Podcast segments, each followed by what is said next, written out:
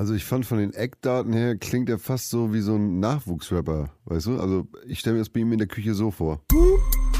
Bobby Peach im Gebäude, was? Young Maker, Baby. Ich hab mehr Sterne als der Himmel, cruise im Porsche durch die Hood. Meine Sterne bling, Putzfimmel, Kiste cool. Ihr gammelt rum, Alter, ich Gommelion. Lila Wände, lila Schände, zeigt Werk Peach. Life's a Peach, Surf and Turf, ready to beef. Hast gehört? Ich mach Omas Suppe. Es gibt Omas Suppe, yeah. Omas Suppe, mm. es gibt Omas Suppe. Mm. Na? Neues Mikro oder was? Nee, ein Mikro, ein neuer Ständer. Neuer Ständer. Hm. Das, also das Mikro hat quasi ein Viagra genommen und hat jetzt einen Ständer. Um nur mal die Temperatur Ja, schön, festzulegen. schön, schön war's. Aber wie du guckst. Weißt du, was ich wirklich nicht ab kann? Altherrenhumor. Ja, das ist schlimm. Das mache ich auch nicht. Also, weil, weil ich bin ja wirklich, hin und wieder in der Öffentlichkeit werde ich ja wahrgenommen als, ich sag mal, eher minder intellektuell. Mit einem leichten Hang zur Straße, um nicht zu sagen als Prolet. Aber ich bin so sensibel, was Altherrenhumor angeht.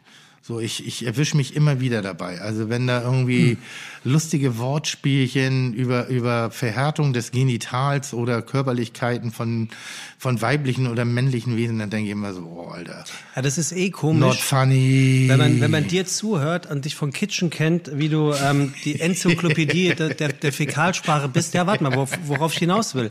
Was du aber tatsächlich nicht bist, äh, ist so ein, so ein Fiki-Faki-Sprache, äh, Sp Sp Sprecher in, in der sonstigen ähm, Konversation. Das stimmt. Du machst auch nicht so Pümmelwitze, wie ich sie dann raushaue. Wenn bin ich sehr Ja, laut, ja, dann bin ja, ich wie ja. so ein Marktschreier und extrem aggressiv. Also äh, nicht aggressiv im Sinne, ich klopp dir gleich eine. Nee, nee. Aber so, ich nehme schon bestimmte Worte relativ redundant in den Mund und, und äh, spiele. Aber was, was das wirkliche Gespräch angeht und was den wirklichen Moment bin ich schon, da bin ich schon eher, eher so am Yogi-Tee orientiert.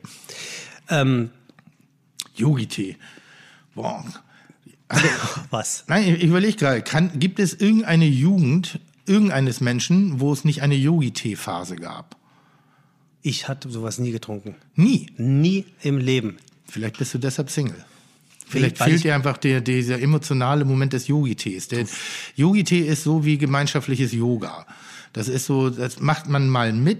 Äh, äh, Du, Frank, also Frank sitzt hier mit, ne? Frank ist, ist, ist, ist ja hier mein. Wie nennst du dich eigentlich? Was steht auf der Visitenkarte? Zu Recht. mein Creative Director. Ja, Creative Director Frank. Eigentlich ist Frank mein Saufkumpan aus Pinneberg. Also von früher. Ja, Aber ist jetzt mein Creative Director.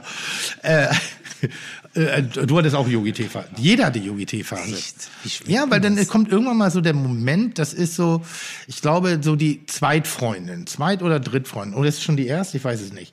Aber dass man sich so gemütlich als Pärchen, wenn man so vom, von der Reinvögelei auf gemütliche Nachmittage umschwenkt in, in, in den Anfangsbeziehungen und dann sich gemütlich mal einen Film macht und was Gemütliches anzieht und sich einmummelt und, und einen schönen Film und dann hat man halt so Yogi-Tee. Ich glaube, Yogi-Tee ist das erste bewusste Getränk nach, nach Apfelkorn. Äh, also, das, dass ich so anders gekauft habe. Sonst habe ich ja Getränke gekauft, um meinen Durst zu löschen. Mhm. Dann gab es ja die Phase, ich sag mal, der ersten Alkoholexzesse, die äh, mit, mit relativ preiswerten, äh, aber, aber rauschbeschleunigen Getränken äh, aufgefüllt worden ist. Früher auch gerne noch Elephant Beer. Gibt's Elephant Beer noch? Wird das heute noch getrunken? Oder Apfelkorn. Immer ja, Apfelkorn, Küstennebel, also halt so die, die Brandbeschleuniger. Da ist man ja losgegangen und hat das gekauft. Und dann hat man, ich glaube, das erste Getränk danach war Yogi-Tee. Was macht denn Yogi-Tee?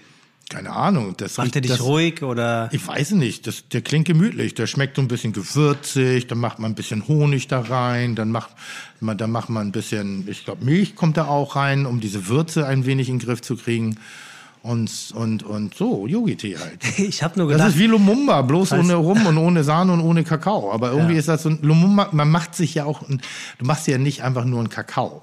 Man macht sich ja eine heiße Schokolade. Weißt du, was ich meine? Und so, ich weiß, ist Yogi-Tee. ich, worauf ich hinaus will, Tim, ich habe gedacht, wenn der Es ruhig ist, mir, es ist mir seit einem Jahr ein Rätsel, worauf du hinaus ja, willst. pass auf, ähm, dann hätten sie ihn dir ja gestern, also wir haben ja heute den, den, den 13. Mai und gestern am 12. Mai warst du in der, in der Talkshow, beziehungsweise man muss eigentlich sagen, Schöneberger war bei dir zu Gast in der Talkshow. Wieso? Weil du hast ja ohne Punkt und Komma geredet. Ist das so? Das ist unglaublich. Ich bin extra wach geblieben. War das un unangenehm? Na, überhaupt nicht, aber es war, du hast 20 Minuten eine Frage beantwortet. Und da habe ich mich gefragt, ob du dir da nicht ins eigene Bein schießt, weil du hättest so viel mehr auch noch erzählen können. Das war Wahnsinn. Eine, eine Frage, 20 Minuten. Respekt. Wirklich gut. Aber ich habe schon unterschiedliche Themenstränge betreten, oder nicht? Ja, Gastronomie in der Corona-Krise. Na gut, das war ja auch dazu, ich hatte ja nichts zu verkaufen, also muss ich, bin ich ja deshalb dahin. Ähm, aber es ist auch so, es, es beschäftigt mich und es hat so viele unfassbare äh, verschiedene Facetten, äh, diese Welt. Also Gastronomie per se sowieso. Es gibt nicht die Gastronomie. Nee. Das ist, als wenn man sagen würde, okay, du bist, ich mache beruflich Sport. So, welchen Sport? Was für ein Sport? Wie für Sport? Also da differenziert man ja auch. Und, und Gastronomie ist von der Currywurstbude bis zur Hotellerie halt alles. Vom Veranstaltungsservice bis zum Pizzalieferdienst, vom Drei-Sterne-Restaurant bis zur Ballarbeit, ähm, vom Landgasthof bis äh, äh, zur, zur Hidden Bar und, und eigentlich für mich auch Club-Ebene. Ähm, dann auch ein bisschen Jahrmärkte, Volksfeste. Ähm, das ist alles Gastronomie. Und die werden gerade unter dem äh, Deckmantel der Corona-Krise irgendwie über einen Kamm geschert. Ja, und das stimmt. deshalb Das stimmt ist es auch wirklich. so schwer, äh, einheitliche, gemeinschaftlich akzeptable Lösungen äh, zu finden für die Bewältigung dieser Krise. Aber ähm, du, du musst halt ähm, irgendwie erstmal so einen roten Faden, du darfst gleich noch eine Frage stellen. Ja, easy. Ein, ein, einen gemeinsamen roten der Faden herstellen und wenn man dann damit an die Öffentlichkeit geht, heißt es nicht, dass es das Allheilmittel ist. Und es bedarf noch vieler, vieler, vieler weiterer bilateraler Momente, um eben wirklich individuell jedem einzelnen Gewerk auch irgendwie gerecht zu werden. Das beinhaltet aber genauso die Fahrschulen, den Busservice, ähm, den Friseurgeschäften, also allen Menschen, die deren jetzt praktisch die berufliche Aktivität äh, verboten wurden. Verboten. Wir reden richtig von Verbot, also Schließung, die zu diesen Zeitpunkten keine Umsätze mehr machen konnten und aber eben mit einem massiven Kostenapparat weiter gesegnet waren, weil das ist die Problematik. Es geht hier nicht darum, dass irgendwelche Unternehmer, Kaufmänner oder solche Leute äh, oder ähnliche Leute nicht kalkulieren können, nicht in der Lage sind, ihre Geschäfte zu führen, aber jedem Klugscheißer da draußen, der wird ja womöglich sein, ein bisschen Rücklagen zu schaffen, hat nicht ansatzweise eine Ahnung, wie ein Geschäft funktioniert. Das sind in meinen Augen meistens irgendwelche Sesselfurzer, die in ihrem Leben gar nichts auf die Pfanne kriegen, sondern einfach zu viel Energie damit aufwenden, sich um das Leben anderer Menschen zu kümmern, anstatt aus ihrem eigenen mal was zu machen, was sie auch befriedigt. So. Willst du darüber reden, dass seit äh, heute die Gastronomie ähm, unter verschärften oder neuen Bedingungen geöffnet hat in Hamburg? Oder? Kann, kann ich noch nicht. Ich habe heute noch nicht geöffnet. Ähm, Du nicht? Da, nee, weil ich mich eigentlich auf Montag eingestellt habe. Das war so eher das Komm, 16 Stunden, das, das, das muss, ist doch eine gute Zeit, um gesagt zu bekommen, ihr dürft ja, aufmachen. es gab jetzt schon die ersten Mer Bemerkungen, ob ich es nicht nötig hätte aufzumachen. Irgendwie, nachdem ich so, so viel rumgeheult hätte in den Talkshows, warum ich denn heute nicht aufmache, wo ich sage, ja, vielen Dank für nix. Ähm, d- natürlich haben wir bestimmte Konzepte und, und äh, Dinge schon vorbereitet gehabt, auch ein Hygienekonzept. Allerdings kriegen meine Mitarbeiter eine Hygieneschulung am Freitag, eine wirklich gute Hygieneschulung. Ich baue ein Lüftungssystem ein, was den die Lüftung, also die Luft in meiner Gastronomie 97 Prozent keimfrei hält. Also wir können in Zukunft dort nicht nur essen, wir können auch am Herzen operieren, wenn wir wollen. Sehr gut. Da fehlt mir noch, da muss ich noch ein, zwei YouTube-Videos für gucken, damit ich das dann auch machen kann. Aufgrund des Mindestabstandes habe ich jetzt auch die Tischfläche frei. Desinfektionsmittel habe ich auch da äh, zur Genüge. Also bei mir, ich, ich, ich gucke, ich, also für, für Lieferessen habe ich mich noch nicht entschieden, aber vielleicht mache ich OPs in Zukunft, weil das kann ich. So, Gibt es Mindestabstand in OPs? Eigentlich nicht, ne? Vielleicht ist es eine gute Geschäftsidee. Naja, ich glaube, das ist einer der sterilsten Orte, die man sich vorstellen kann, Nee, wahrscheinlich. nee, bald wird's, Nee. wird's die Gastronomie sein. Ja. So, also ich, ich, ich glaube, bald werden Gastronomien steriler sein als, als, als, als Hirnchirurgie. Du sagst steriler mit dem spitzen Style. Steriler, ja. Steriler. Steriler. Und du hast gesagt Busservice. Ja. Man merkt, dass du lange nicht mehr Bus gefahren bist. Was habe ich gesagt? Busservice. Finde ich schön. Heißt doch so. Nee, Das heißt Bus, Busfahren. Ach, du meinst äh, in so einen Urlaub? Reisebusse, äh, äh, Doppeldeckerbusse, all das Ganze, also äh, äh, da passiert gar nichts. Ich wollte immer mit dem Doppeldeckerbus mal ganz vorne sitzen, hat nie geklappt. Ja, und jetzt geht es natürlich, äh, die Mechanismen erstmal die vorgegebenen so anzusetzen, dass man trotzdem eben noch eine einigermaßen inhaltliche Vision hat, eben seine eigene Gastronomie zu führen.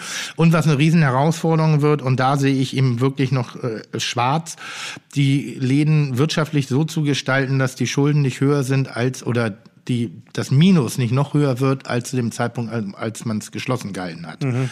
Und ähm, das wird die Zeit geben. Dafür brauche ich noch drei, vier Tage. Ähm, es gibt den einen oder anderen, dem brennt so unter den Nägeln und, und auch so unter der, der Hutschnur, der muss jetzt aufmachen, der braucht jeden einzelnen Cent. Ähm, den brauche ich äh, wirtschaftlich gesehen von den Betrieben her auch, allerdings, wie gesagt, äh, wird ja auch oft moniert, verfüge ich natürlich äh, auch über ein gewisses Polster, was ich mir als Fernsehkoch anarbeiten konnte, was jetzt aber eben in die Läden reingepumpt wird. Ich habe mal eine Frage. Ich habe dich ähm, auch in den Tagesthemen gesehen. Ist das richtig? Und da dachte ich mir, okay, krass, das ist jetzt ja irgendwie doch nochmal eine andere Nummer in, in, in puncto nicht nur Seriosität, sondern auch in puncto ähm, ähm, Erreichbarkeit von vielen, vielen Menschen. Und da habe ich mich gefragt, bist du dir bewusst, dass du eine enorme Verantwortung hast für diese Branche Gastronomie? Ganz, ich weiß, du willst es nicht hören, dass du das Sprachrohr der Gastro bist, aber du bist nun mal der, einer der bekanntesten und dann stehst du da bei den Tagesthemen oder gehst du da einfach nur rein und erzählst dann auch das, was du gerade glaubst, fühlst und denkst? Oder überlegst du vorher, krass, ich habe jetzt vielleicht auch für junge Gastronomen eine echte Vorbildsrolle? Ja, äh, ich, ich lese natürlich auch das Netz und ich lese auch die Kritik, die an mir geübt wird. Äh, ähm, nicht unbedingt dadurch, was ich sage, sondern der, wer ich bin, wie ich mir anmaßen kann überhaupt. Äh, äh, das sind oft Menschen, die mit der Gastronomie gar nichts zu tun haben, glaub ich ähm, die eben sagen, wieso hält der nicht einfach seine Schnauze, der muss doch seine Schäfchen längst im Trocknen haben. Sage, äh, äh, pff, da denke ich auch, es wäre besser, leise zu sein, da meine Problematiken im Verhältnis zu denen von, ich würde sagen, 90 Prozent anderer noch nicht so spürbar an der Existenz knapsen. Existenz meiner Läden, ja, da bin ich äh, gleichgeschaltet. Aber es ist nun mal so, und ich, das Prozedere läuft oft so, dass äh, eine Anfrage kommt bei mir im Büro, an meinem Managementbüro, und äh, kann Herr Melzer sich bitte dazu äußern? Und ich sage, nein, möchte ich nicht, aber ich habe viele Kollegen und ich würde Ihnen den und den und den empfehlen. Und dann kommt manchmal die Aussage, dann machen wir die Geschichte nicht. Ah, okay. So, und dann sehe ich mich schon auch irgendwie genötigt, aber äh, ich mache das gerne, eine Präsenz zu zeigen, stellvertretend für viele Gastronomien. Mich strengt das und die Verantwortung liegt darin, dass ich auf der einen Seite mir treu bleibe, meiner Linie treu bleibe, meine klaren Ecken und Kanten zeige, meine Meinung auch zum Ausdruck bringe, allerdings auch keine verbrannte Erde hinterlasse für vielleicht Kollegen, die eben kein Ohr kriegen. Und das sehen wir ja immer wieder in, in, in Bereichen, ähm, das hin und wieder Popularität auch öffnet. Und das mit den Tagesthemen war ein, einer der Punkte, wo ich wirklich gesagt habe, mache ich das oder mache ich das nicht? Bin ich da jetzt nicht ein Karussellschub, sondern das meine ich gar nicht negativ. Äh, oder bin ich, also bin ich da jetzt äh, sozusagen ein, ein bunter Vogel, den man da einfach mal drei Minuten In die äh, auf den Spielplatz schickt. lässt und dann darf er wieder nach Hause gehen? Oder kann ich in der Stelle eine Funktion für unsere Branche, für unsere Verbände, für unsere Initiativen ausüben? Und das heißt, ich bereite mich schon vor und, und weiß auch sehr klar, welche Sätze ich teilweise zum Besten geben muss und möchte. Ähm, wie ich formuliere, wen ich alles mit reinhole. Und das gelingt mir mal mehr, mal weniger. Ähm, deshalb habe ich wahrscheinlich auch in der NDR 3 Talkshow eine Frage mit 20 Minuten beantwortet, weil die Bedürfnisse immer größer werden. Es ist ja total berechtigt, wenn ich sage, die Gastronomie und dann natürlich im ersten Motivationsbild eher von der meiner Gastronomie rede, also einer Speisen- äh, und, und Getränkewirtschaft, dann melden sich äh, äh, die Bars und die Kneipen, dann sage ich, ja stimmt, ihr seid auch mit drin. Dann melden sich die Schausteller und wer redet von uns? Dann sage ich, ja stimmt, ihr seid auch mit drin. Dann kommt der Busservice, der sagt ja, und wir sind auch im Arsch. Und dann kommt der Friseur und dann sagt, ja, ihr habt alle, alle, alle, alle recht. Leider gibt es vielleicht nicht den prominenten Friseur gerade, der eben die ähnliche Bühne bekommt wie ich. Und Gastronomie ist für mich inzwischen schon gar nicht mehr Gastronomie, sondern stellvertretend dafür, für den Offenbarungseid, das muss ich in dieser Form so sagen, unserer politischen Führung sich wirklich mit der Dramatik ihrer der Konsequenzen ihrer Entscheidung auseinanderzusetzen und vielleicht an der Stelle auch mal zu sagen, okay, wir müssen, wir müssen, wir müssen, wir müssen äh, mehr dafür tun. Wir müssen deutlicher kommunizieren. Wir müssen auch Mut zum Fehler haben, auch eine Fehlentscheidung zu treffen. Denn was die Konsequenz aus all diesen ganzen Momenten gerade ist, sehen wir auch allen Ortens. Ich finde, dass die Gesellschaft sich anfängt zu zersplittern. Definitiv. Dass Also, da eben sehr unangenehme da passiert Nebeneffekte auftauchen, die vielleicht in irgendwelchen Frankfurter Allgemeinen äh, äh, oder ähnlichen Dingen politisch und, und, und, und von der Gesellschaft her diskutiert werden. Aber wo ich dann, ah, Mensch, ihr müsst kommunizieren, redet mit uns, macht, dann trefft falsche Entscheidungen, macht keinen Wahlkampf, macht nicht dieses, macht keinen Machtgekämpf. Ihr müsst euch jetzt nur darum, äh, nur darum kümmern, die Karren aus dem Dreck zu holen. Ihr müsst uns einen, einen Glauben an die Situation geben. Wir leben immer noch in Deutschland und wir haben immer noch eine Art von Luxusproblem im Vergleich zu vielen anderen Ländern. Aber wir leben nun mal in unserer Gesellschaft. Wir leben nach unserem Verständnis. Wir leben nach unserem Sicherheitsgefühl und wir leben auch nach unseren sozialen Netzwerken. Und das jetzt in Frage zu stellen, halte ich für hochgradig dämlich. Und wenn man einigen Menschen mit bestimmten Meinungen noch mehr äh, äh, Grund und Boden geben möchte, um damit sie da die Saat ihres Unkrautes, gedanklichen Unkrautes sehen gesagt. können. Ja, aber an der Stelle sage ich, mit der Fehlkommunikation, die derzeitig betrieben wird, trägt man die Verantwortung genau dafür und niemand anderes. Ja, also es ist auf alle Fälle spannend, aber Ja. äh, vielen Dank für die Ausführung äh, ob deiner Verantwortung im gastronomischen Bereich zu dieser Zeit. Wir haben einen Gast trotzdem heute hier und äh, oder Ich könnte- gerade deshalb, ich weil könnte wir, es auch alleine füllen. weil wir, ich weiß, ich, wir wollen unterhalten und äh, unser Gast Tim hat einen extremen Putzfimmel. Oh, kenne ich. Echt jetzt? Du weißt schon, wer es ist? Hm? Ja. Das glaube ich nicht. Doch. Das glaube ich. Sag ich. Behalt's mal für Ja. dich, ja. Ähm, das wird immer sympathischer. Er fährt ungemein gerne Porsche. Kennst du immer noch? Hm. Ja. Aber Wirklich? Ja. Das, das fände ich. Ähm, in, er hat ein Buch geschrieben Hm? und in der Buchvorstellung, die über ihn gemacht wurde, steht geschrieben, man nennt ihn auch den jungen Tim Melzer. Du weißt es immer noch? Ach, du nimmst dich auch mal an. Hm? Nee, weiter. Er ist nicht nur Koch, sondern auch Konditor. Mhm. Ja, es ist ja total einfach immer mhm zu sagen. Soll ich weitermachen? Ja, klar. Ähm, die Hörer wissen es ja noch nicht. Er hasst es, früh aufzustehen. Gut. Ja. Das liegt an den Arbeitszeiten der Gastronomie im Allgemeinen, würde ich sagen, dass man eben eine Hochleistungszeit äh, äh, zwischen 8 und 12 vollbringt, so wie andere Leute ihre Hochleistungszeit zwischen 10 und 2 Uhr haben. Also Wann bist du aufgestanden, als du noch nur Koch warst? Selbst, als ich selbstständig war, sehr früh, also als ich alleine selbstständig war, als ich eben der, der ich meine Einzelkämpfer. So, meine An- Angestellter in der Zeit beim Rach. halb neun, weil um 10 Uhr muss ich bei der Arbeit sein, für einen Das ist jetzt aber auch nicht so spät. Nee, nee, das war das. Ähm, 2018 hat er 15 Punkte und halt den Titel Aufsteiger des Jahres in Sachsen-Anhalt vom Gourmillon bekommen. Hm. Er hat äh, zwei Restaurants in Deutschland und Mhm. jedes dieser Restaurants hat jeweils einen Stern. Das scheint ziemlich exklusiv zu sein. Mhm. Und ähm, er hat dir was mitgebracht. Ich bringe das mal gerade zu dir und du beschreibst, was es ist. Ah, es ist eine, eine, eine, eine, eine liebevolle schwarze Box, die normalerweise bei mir eher Angstschweiß und äh, sprachlichen Niedergang verursacht. äh, äh, angelehnt an die Kitchen Impossible Box aus Styropor. Selber, ich hoffe, mit einem Edding bemalt. Ähm, ja, aber vor allem, er hat sie auch beklebt, ne? Er hat sie beklebt mit dem wunderschönen Wort Fiete Impossible. Super Typ. Die werde ich jetzt öffnen. Riechen Ja. kann man wenig, weil die Verbindung aus Sprühfarbe und Styropor erzeugt bestimmte äh, Dämpfe, Das stimmt wohl. dass ich glaube kulinarisch da nicht viel wahrnehmen kann. Ui, ein, ein Gericht drin. Ui, Ein Bundesverfassungsgericht. ui, ui. Finde ich auch ganz geil. Styroporbox, aber äh, Kokosblatt-Suppentopf ist da drin. Ja, Ein. Gericht, wo ich sagen würde, Sieht gut aus. hätte er von mir haben können. Ja? Weil du bist Äh, ja es- der Eintopfgott, Es ne? Ja, weil es visuell an den Eintopf erinnert, aber es ist natürlich sehr viel filigraner und figelinscher gearbeitet, also kleinste Schnittform. Wie ne? Figelinsch? Figelinscher. Figelinscher. Also bei mir sind es ja eher walnussgroße Stücke, während hier gerade so Brunoas, Brunoas nennt man das. Äh, also nagelkopfgroße Würfelchen. Ähm, ich hoffe, es ist Karotte und kein Kürbis. äh, es ist Karotte. so viel habe ich gehört.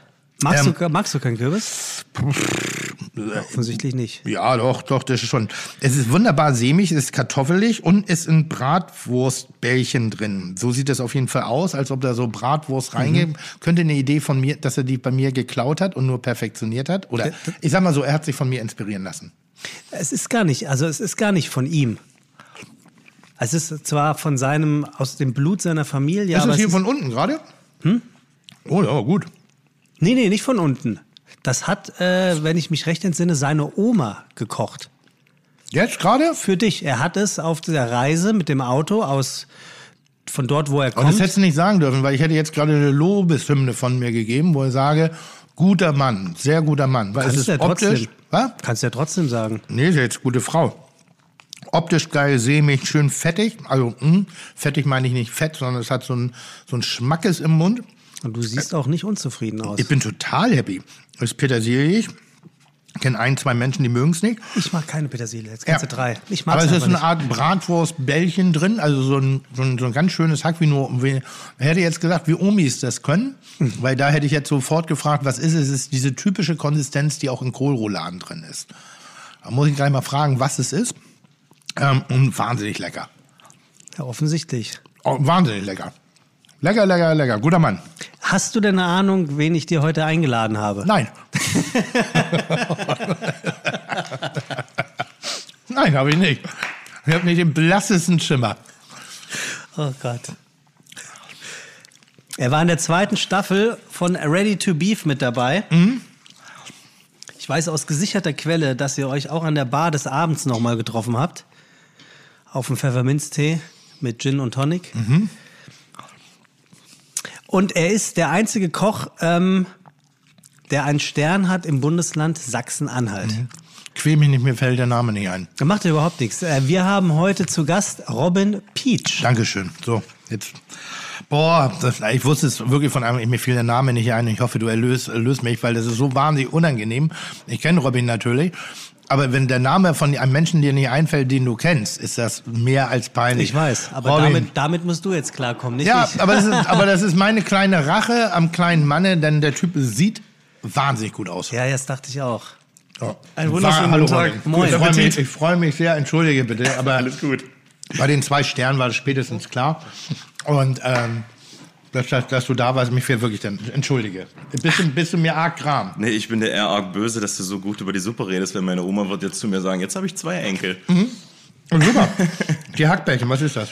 Ich, wenn, ich kann sie so nicht nachkochen. Ich, Aber das ist das. Die haben ja immer eine Konsistenz, die ist so zwischen, zwischen Marshmallow und, und, und, und, und, und, und Gummi so ein bisschen. Das ist so mürbe, aber ich elastisch. kann es nicht nachmachen. Ich weiß es nicht, deswegen wünsche ich mir immer, wenn ich zur Oma fahre, genau diese Suppe, weil ich krieg sie einfach nicht so hin. Ich krieg Es ist, so nicht gekocht. es ist so dicht an unserem Steckrübeneintopf. Also Mhm. bei uns in der Familie, das ist so, was ich seit 15, 20 Jahren auch schon immer kommuniziere, Steckrübeneintopf.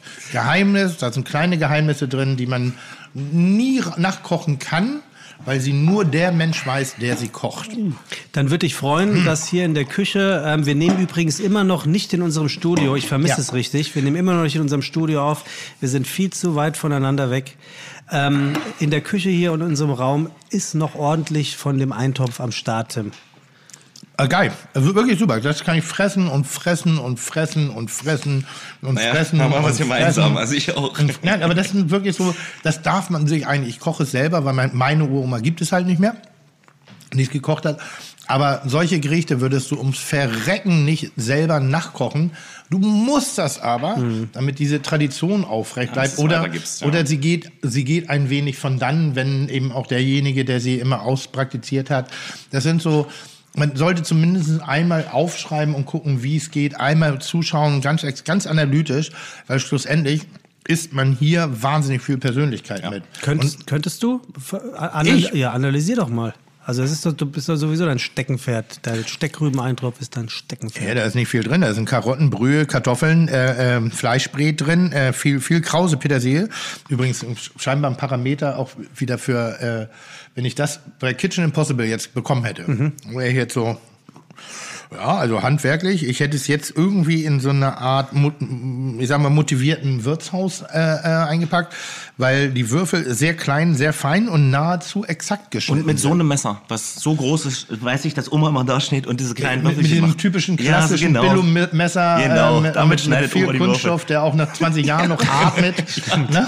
so, wo man nicht weiß, was steckt da genau drin, irgendwie so wo billigste Art und Weise. Äh, legendäre Boxer haben dafür, glaube ich, auch mal Werbung gemacht. Also das sind so Dinge, das sind, das sind so Messer, die man im Supermarkt kauft. So und und und, und äh, aber wirklich von der Schnittgröße her hätte ich gedacht, ja, da ist jemand sehr motiviert oder sehr liebevoll dabei. Bei den Kartoffeln äh, auch da genau die richtige Menge. Ähm, Im Verhältnis zu unserem Steckrübeneintopf wäre es ein bisschen mehr Kartoffel bei mir drin. Aber nur damit man den unangenehmen, bitteren, erdigen Geschmack von einer Steckrübe, wenn man den nicht mag, etwas minimiert. Sehe ich hier nicht, hier sehe ich Karotte, dann wird in meinen Augen eine Brühe drin sein, vielleicht sogar mit Hilfe eines Gewürz, äh, eines gewissen Aromates, also unterstützend sozusagen, wo man äh, ein, ein wie soll ich sagen, Magi, Magi, also gekörnte Brühe. So, da ist eine gewisse brennende Salzigkeit drin, die aber einzigartig ist. Und das darf man auch. Und ein typisches Zeichen dafür, dass da eher eine äh, Person mit sehr viel Lebenserfahrung dran ist. Und das ist das Lustigste. Äh, Krause Petersilie. Krause Petersilie ist wie eine aussterbende Froschart irgendwie. Äh, wir jungen Hüpfer, also wenn ich mich nochmal als solcher bezeichnen darf, benutzen keine Krause Petersilie mehr. Nee, da gibt es Blattpetersilie. Blattpetersilie. Genau, ja. Seit Jamie Oliver wird nur noch Blattpetersilie Wächst bei benutzt. Oma am Garten und Ja. deswegen kommt das auch in eine Suppe. Wie, wie jung ist denn deine Oma? Oh, jetzt, das ist eine unfaire Frage. klar. 78 wird 80. Okay, naja. Wird 80 jetzt. Naja, also Tim, du isst mal zu Ende und ich erzähle mal unseren, Geil. unseren Hörerinnen und Hörern. Darf ich noch eins sagen? Natürlich, das war dein Podcast. Nee, aber das, das war so lustig. Ganz kurz, es hat einer auf Facebook geschrieben zur Folge von Max Strohe. Super Folge, ähm, nur wie immer ein bisschen viel Tim Melzer. Und dann, hat, dann habe ich drunter geschrieben, ist Tims Podcast, er darf das. Schreibt er drunter, guter Punkt, Punkt für dich, weitermachen. Fand ich lustig. Nein.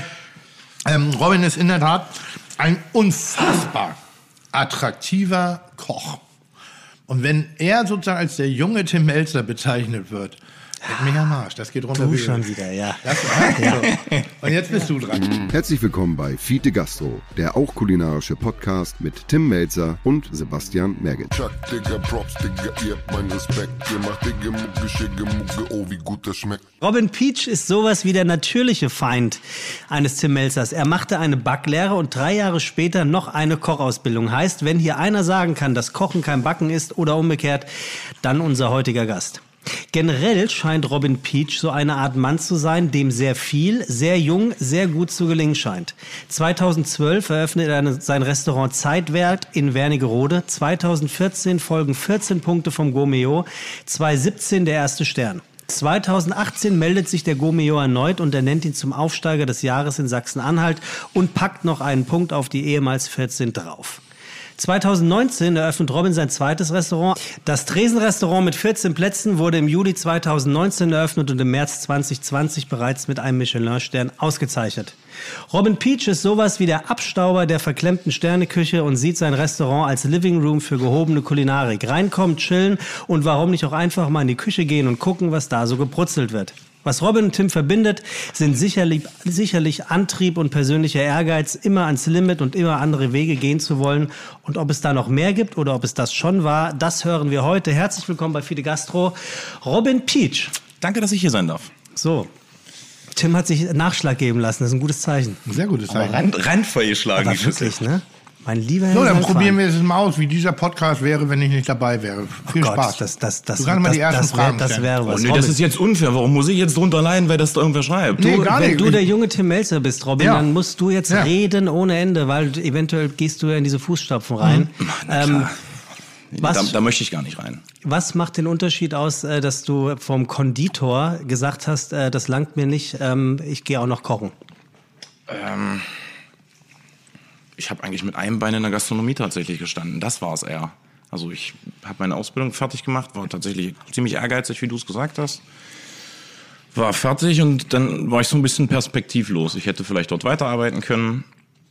Dachte aber, das kann ja irgendwie nicht alles sein. Jetzt bist du hier Konditor, das ist nett.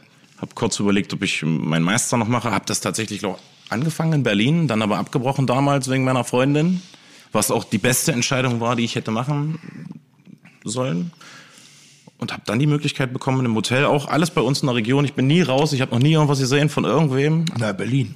Naja, aber das waren zwei, drei Monate Berlin in dieser Meisterschule, wo du nur auf dem Zimmer geschlafen hast, wie eine Ausbildung eigentlich. Das war nicht mein Ding.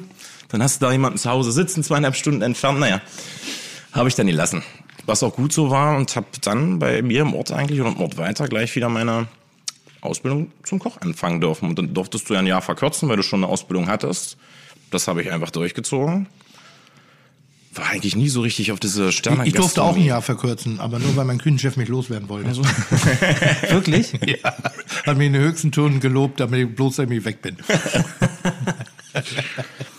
Ja, dann bin ich in ein Hotel, hab da noch ein bisschen gekocht. Das ist halt leider Gott irgendwie pleite, pleite gegangen, dieses Hotel. Und dann stand ich wie nach der Konditorausbildung vor so einem, hm, was machst du jetzt? Das werde ich nie vergessen, war Weihnachten. Wir haben einen wunderschönen Weihnachtsmarkt bei uns in Wernigerode, wo jetzt mein Restaurant Zeitwerk ist. Da habe ich damals geparkt vor der Tür dieses Restaurants, also meines Restaurants. Und da stand ein großes Schild einfach dran, zu vermieten. Und das war mal eine richtig abgefuckte Bar bei uns. Also so ein richtiges, da war eine Schlange vor, da gab es jedes Wochenende Prügelei in diesem Ding. Das musste irgendwann zumachen, weil die Nachbarn sich alle schon beschwert haben. Und ich habe so gedacht, ah, was hältst du denn eigentlich von selbstständig machen? Da bin ich über den Weihnachtsmarkt getorkelt, beim wieder ins Auto setzen, habe ich mir die Nummer aufgeschrieben, nächsten Tag angerufen und wirklich im jugendlichen Leichtsinn, also ich hatte keine Ahnung eigentlich von Tuten und Blasen, habe ich mir dieses Objekt angeguckt Zumindest vom Tun. Wenn, wenn ich das mal gemacht hätte. So redest noch vom Altherrenwitz, das gibt's ja gar nicht. Ich wollte ihn dir nur abnehmen, weil ich wusste, er lag da Ach auf so, der Zunge. nett, weil ich gehustet habe. Ja, nichts. Und dann haben wir angefangen zu kochen. Dort, also relativ schnell den Vertrag unterschrieben. Das ging dann irgendwie alles binnen ein, zwei Monaten mit Freundeskraft umgebaut, nicht viel Geld in der Tasche gehabt. Habe auch Glück gehabt, dass meine Oma mich da wirklich unterstützt hat. Also mit all dem, was ich gespart hatte und ein bisschen von meiner Oma habe ich halt da ein kleines Restaurant aufgemacht. Mit zu zweit mit meinem Restaurantleiter tatsächlich noch und wollte es schon ein bisschen anders Wie viele kochen. Einwohner hat die Region oder der, der Ort, also wo du sagst, so 34.000. der Ort selber? Ja, Wernigerode. Also wie Pinneberg. Ja, also es ist, wir haben halt, wir leben extrem von Tourismus. Wir haben irgendwie 1,1 Millionen Tagestouristen im, im Ja? Jahr. Also ja, äh, Tagestouristen im Jahr. Ach so, ich- bei uns. was- Nein, nein, nein, nicht. Wofür das denn? Nein. Also das ist halt der Punkt. So hat's angefangen, dass ich dachte, ich überzeuge jetzt unsere Einheimischen mit unserem Essen. Da warst du wie alt? 21, 22? Nee, 23? 21. Drei, nee, drei, warte, 22 muss ich gewesen sein. 16, 17, 18, 19, 20. Dann war das Jahr noch, wo ich da, also dieses Jahr, wo ich noch kurz versucht habe, den Meister zu machen und noch ein Dreivierteljahr habe ich in diesem Hotel gearbeitet. Also ja, ich war 22. 22 ist ein Top-Alter, um sich selbstständig zu machen. Da hast du schon richtig viel Erfahrung, da weißt du auch schon ganz genau, wo es hingeht und äh, hörst auch sehr gerne auf die Ratschläge respektive Warnhinweise, die von außen kommen. Nicht. Nicht. Nicht. Das ist genauso. Wie viel von dem ähm, Damen, also dem ersten Konzept, was du im Kopf hattest, also diese Idee deines Restaurants, des Momentes, hast du heute noch praktiziert? So heißt, bist du gleich damit eingestiegen mit der Vision, oh, ich werde hier das erste Sterne-Restaurant von Sachsen-Anhalt, weil dann würde ich sagen, okay, noch ein Punkt drauf bei dem 21-Jährigen, der einfach vollkommen von der Rolle ist und größenwahnsinnig, was ich ja sehr, sehr mag. Oder was war die erste Idee, das erste Konzept? Also ich war schon immer wirklich richtig ehrgeizig und natürlich habe ich daran gedacht, rein wirtschaftlich. auch. Sympathisch ehrgeizig oder so ein Arschloch Nein, ehrgeizig? überhaupt nicht. Also Nicht ich denke, sympathisch? Doch, immer sympathisch ehrgeizig. Ja? Wirklich. Würde das dein Umfeld bestätigen? Hundertprozentig. Okay, gut. Ich habe ich hab einen Lehrling mit dabei, den können wir sofort reinholen, der wird dir das sagen. Nein, Der muss das Der sagen. muss dich, der muss dich heimfahren. äh, nein das wäre gar nicht anders gegangen tatsächlich. Weil so wie du dein Umfeld behandelst, so kommt alles zurück, das kennen wir, glaube ich, äh, alle selber. Aber natürlich war es schon immer ein Ansporn, aber jetzt im Nachgang, wenn ich drauf blicke, ich habe so Klassiker. Weiße Tischdecken. Wir, mein Kellner ist mit weißen Handschuhen zum Tisch gerannt. Also so richtig In der Etepetete. Eröffnungsphase. Ja, also ja. so haben wir tatsächlich an, also Wo hast du denn gelernt nochmal? Das habe ich nicht mitgekriegt. Ich habe eigentlich nur Konditor gelernt bei einem sehr guten Konditor und Ja. gelernt habe ich in einem ganz normalen Hotel danach. Also bei niemandem, der mir das irgendwie vorgelebt hat, tatsächlich. Ich bin, Als 21, 22, 23-Jähriger kommst du auf die Idee, mit weißen Handschuhen zu arbeiten. ja, Snob.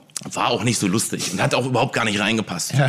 Typisch Sachsen-Anhalt. Na, eben, eben gar nicht Ja, typisch eben. Sachsen-Anhalt. Das ist Ja, es hallo, Ironie aus. Aber du wolltest Fine Dining machen, das war Ja. klar, von vornherein. war der Slogan unter dem Restaurant, Restaurant Zeitwerk Fine Dining. War tatsächlich der Slogan. Hat mir aber, glaube ich, in der Anfangszeit die ersten drei, vier Jahre erst Genick gebrochen als geholfen.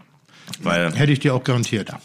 war auch, war genauso. Wir haben noch ein, also ich habe zwei Etagen. Ich hatte oben noch wie so eine Art kleine Bar. Das ist tatsächlich immer besser gelaufen als das kleine Restaurant, was unten drinne war. Und äh, ja, ich habe mich dann zwei, drei Jahre irgendwie durchgekämpft. Dachte, das kann jetzt aber wohl nicht wahr sein. Also es war schon, ich konnte alle Kosten decken, alles war gut, verdient hat man damit aber gar nichts. Ich habe mich gefreut, dass ich auf in meiner Zweiraum- oder Einraumwohnung gewohnt habe und alles ist, war gut. Und irgendwann, weiß ich nicht, bin ich wirklich unzufrieden mit mir selbst. Aufgegessen. Gibt's noch was? Hier ist mein neun. Ich war unzufrieden. Ich bin nicht mehr gerne in diesen Laden gegangen. Mich hat das genervt. Ich hatte so so eine also so eine lilane Farbe an den an den Wänden, dann diese Tische mit den weißen Servietten. Also es war mir dann selbst zu snob oder zu etepetete. Das war überhaupt gar nicht ich. Das war nur das, was ich wirklich vielleicht früher versucht habe ausdrücken zu wollen. Ich will Ja, was es anderes das, zu machen. Oder war es der Moment, dass du gedacht hast, das könnte dem Menschen gefallen? Dass du sozusagen dich kleiner gemacht hast, äh, äh, um eine Atmosphäre zu kreieren, wo du glaubst, okay, das ist das, was allgemein unter Fine Dining läuft oder verstanden wird, aber aufgrund deines mangelnden Alters dir noch so ein bisschen die Erfahrung fehlte. Weil ich sehe, als, also ich sehe das eben oft, wo ich denke, so, oh Mensch, das Produkt und die Menschen in einem Laden sind wahnsinnig gut. Boah, und so ein, bis, so ein bisschen äh, die Verbindung wiederherstellen vom Gastraum auch zu dem Gastgeber und dadurch auch zum Gast. Also es ist sehr oft, es war eine meiner ersten Motivationen, mich selbstständig zu machen ähm, dass ich in Anstellung äh, eigentlich nur noch für Visitenkarten gekocht habe. Also für bestimmte Menschen, die einem einer bestimmten Einkommensgrenze äh, äh, Grenze nachkamen und die schöne Visitenkarten hatten und sonst, aber die hatten mit mir und meinem Leben relativ wenig zu tun. Und ähm, mir, meine Freunde waren nie zu Gast in den Restaurants, in denen ich gearbeitet habe. Also, da reden wir jetzt von den gehobenen. Also. Und das fehlte mir, weil ich irgendwie auch meine Freunde haben wollte. Und dann äh, habe ich praktisch alles dem untergeordnet, dass ich gesagt habe, was will ich, was könnte meinen Freunden gefallen und daraus mache ich mein Konzept. Und wenn lila wäre die letzte Farbe, die ich an die Wand gepackt hätte, weil lila ist so auch keine Farbe, die ich jetzt unbedingt mit dir in Verbindung bringe. War es halt auch überhaupt gar nicht. Aber warum war sie an der Wand? Es war ein Konzept mit dem Logo zusammen, Zeitwerk. Da war, das erste war halt dieses Lila, das Zeit, das Werk dann groß geschrieben in Grau und ich wollte halt alles, wie man das so macht, natürlich durchweg als roten Faden durch diesen Laden ziehen. Hattet ihr auch eine Uhr im Laden? Äh, ja, eine, die steht immer auf Punkt 12. Das ist genau das. Also das weißt du, das ist so das Klischee Das Wandtattoo. dessen, was wo ich immer sage, ja, schönes Konzept. Auch bis, auch bis heute noch, ich weiß auch nicht, der Name Zeitwerk, das ist... Ist ja gut, nochmal, das ist alles cool. Das ist, aber es geht nur so, manchmal gibt es so Klischees, die man erfüllt und ich finde das so sehr spannend, wie du das beschreibst und, und wir kommen sofort drauf zurück. Diesen Prozess, den man wirklich macht mit der ersten Selbstständigkeit, diese erste Idee und was passiert dann eigentlich damit? Wann nimmst du Abstand Boah, zu der krieg ich Gänsehaut, erst- wenn wir Moment? Ich finde es nein, ich finde es einen tollen, das ist bei uns genau das Gleiche gewesen. Aufgemacht, fand mich der, als den geilsten der Welt, das hat sich bis heute nicht geändert, so, Achtung, äh, äh, Sarkasmus. Und ähm, stand da und ich habe nicht verstanden, warum die Gäste das nicht genauso gesehen haben wie ich. Und dann habe ich dann irgendwann versucht zu verstehen, wie man Essen und Trinken kommuniziert. Und da bin ich, glaube ich, ganz gut drin. Aber besser sucht- als im Kochen. Sucht sich ein Gastronom, Frage an euch beide, eher die Gäste aus oder sucht sich der Gast den Gastronom respektive das Restaurant aus? Oder kann man das überhaupt nicht beeinflussen? Oh, doch, das kann man, glaube ich, mit dem Konzept ganz gut schon beeinflussen, wer da reinkommt. Damit suchen wir uns ja, glaube ich, aus, wer bei uns da Ich sag mal. Sachsen-Anhalt, kleine, kleines Dorf, 32.000 Einwohner, ein Restaurant mit lilafarbenen Wänden und dem Wort Fine Dining. Da suchst du dir ganz Mhm. klar deine Gäste aus, nämlich nicht die Leute, die da wohnen. Ja, und genau so war es. Nicht die Nachbarschaft. Sympathisch dann nicht für die Mit 21 Anwohner. Jahren auch noch und gut aussehen. Das heißt, also die- jetzt sitzen da 40-jährige Männer, die da noch Kohle lassen sein sollen und, und wo die Begleitung noch den Koch anschmachtet. Also ich sag mal, dümmer kann man in so ein Business nicht Wernigerode einstarten. hat ihn geliebt. Danke. So. Ja, aber gewisse Parallelen sind bei euch ja ganz offensichtlich wirklich vorhanden. Optisch schon, ja. Äh, Allein optisch. Ja. Du bist natürlich immer noch äh, der deutlich hübschere. Aber ähm, ich meine jetzt, was den Ehrgeiz angeht, was die Kreativität angeht und vor allem was ähm, das Tempo angeht. Die Flexibilität. Wegen mir auch Flexibilität. Irgendwas mit Tät. Aber weißt, also ich sehe eben die Flexibilität und da finden wir auch gerne weiter. Also du standst ja in deinem lilafarbenen Ab- äh, Raum und, und Business war eher semi-geil. Ja. Und dann? Und dann Jetzt musst du ja eigentlich eingestehen, eine, auch eine Riesenherausforderung. Eigentlich hast du es verkackt. Ja. Ja. Also deswegen ist es für mich gerade wirklich emotional. Habe ich noch nie so drüber, also so offen auch wirklich drüber gesprochen. Ja. So kann man es ausdrücken. Ich habe es verkackt. Ich denke, Also für das- sich als Gefühl. Ne? Ja, ja, nicht, auf jeden dass das Fall. meine Genau. Meinung ist, sondern du stehst dann im Raum ja. und denkst, es ist falsch, es ist nicht richtig. Laden zu, hast irgendwie statt am liebsten 24 Uhr abgeschlossen, hast schon 22 Uhr abgeschlossen und irgendwann setzt dich dann hin und denkst dir, pff, das ist, das kann nicht so weitergehen. Das ist Ja. nicht das, was du wolltest. Du läufst damit quer. Also Ja. das passt halt einfach nicht. Das ist dann aber auch gut, wenn man reagieren kann und wie du sagst, ist glaube ich auch sehr gut, wenn man sich dann auch manchmal kurz vor Peng diese Sachen eingesteht, weil sonst würde ich wahrscheinlich jetzt nicht mehr hier sitzen oder nicht mehr kochen. Es hat genau das gefehlt, was ich bin. Das ist, hast du gut beschrieben eben gerade. Das war null, nichts davon war ich. Ich hätte mir einen Rock anziehen müssen eigentlich, wenn ich in dieses Restaurant gegangen wäre und hätte so gekocht in dieser Küche. Und das passt auch überhaupt gar nicht zu der Region. Weil wir im Harz, da ist alles voller Wälder, das ist halt, das passt dann null. Erzähl mal so zwei, drei Gerichte, wo du sagst, mh, die das sehr symbolisieren, oder auch übers Ziel hinausgeschossen. Die ich gemacht habe damals. natürlich, natürlich. Und da dürfen wir gar nicht drüber sprechen. Ich habe damals versucht, hier irgendwelche etipetete Molekularküche zu kochen. Also eine Vollkatastrophe. Der Laden quasi eine Vollkatastrophe Ja, ja. Von, von der Einrichtung und dann auch noch das Essen. Ja. Du Also hättest eigentlich Christian Rach anrufen müssen, damit er dich rettet. ja, kann Nee, ganz spannend. Ich, ich, ich, ja, ich koche ja nicht mehr so aktiv am Herd, aber ich habe Küchenchefs und ich ziehe sie meistens aus meinen eigenen Unternehmen hoch und, und versuche ihnen immer diese eigene Identität zu geben. Und ich komme jetzt gerade von der Kartenbesprechung. Das ist die dritte oder vierte für dieselbe Karte. Wo ich immer nur dran arbeite, was seid ihr, was seid ihr, was seid ihr. Nicht, was ihr glaubt sein zu müssen, nicht, was ihr glaubt, irgendwo Anerkennung mitzubekommen, sondern erstmal Basis ist, was seid ihr, was könnt ihr, was wollt ihr, woran glaubt ihr. Und das hat oft wenig damit zu tun, wie Karten geschrieben sind. Und dann kommen immer so die Parameter, warum macht ihr das jetzt? Was ist der, was ist der Grund? Warum wollt ihr zum Beispiel, neulich eine sehr lange Diskussion geführt, Innereien auf die Karte packen? ja, wir wollen Nost Hotel und dass wir ganzheitlich sagen, okay, das ist ein Argument. Aber was wollt ihr? Warum wollt ihr Innereien auf die Karte packen? Ja, und dann ist das ja, und das gibt's ja auch nicht mehr so oft. Und dann, ja, ist auch ein Grund. Warum wollt ihr Innereien auf die Karte packen? Und was Einzige, was ich hören will, ist, weil ich das lecker finde, weil ich es gut finde. Und wenn die, wenn die Antwort kommt, können die auf die Karte packen, was sie wollen. Hoffentlich haben die jetzt Aber zugehört. das muss von denen kommen, das muss so aus denen rauskommen, weil nur dann kann ich verbessern. Das sei doch nicht so leise. Nee, So, ich wollte jetzt nur darstellen. Ich finde das interessant, wie du erzählst. Karte schreiben, ja, ist ja jetzt, liegt bei uns jetzt so langsam auch wieder tatsächlich an. Und eigentlich, wie du es sagst, man braucht da eine Identität oder Identität von sich selbst Ja. zu. Warum tut man dieses Gericht auf die Karte oder warum sieht meine Karte so aus? Und genau das war auch so ein Punkt. Da war gar nichts ich. Mhm.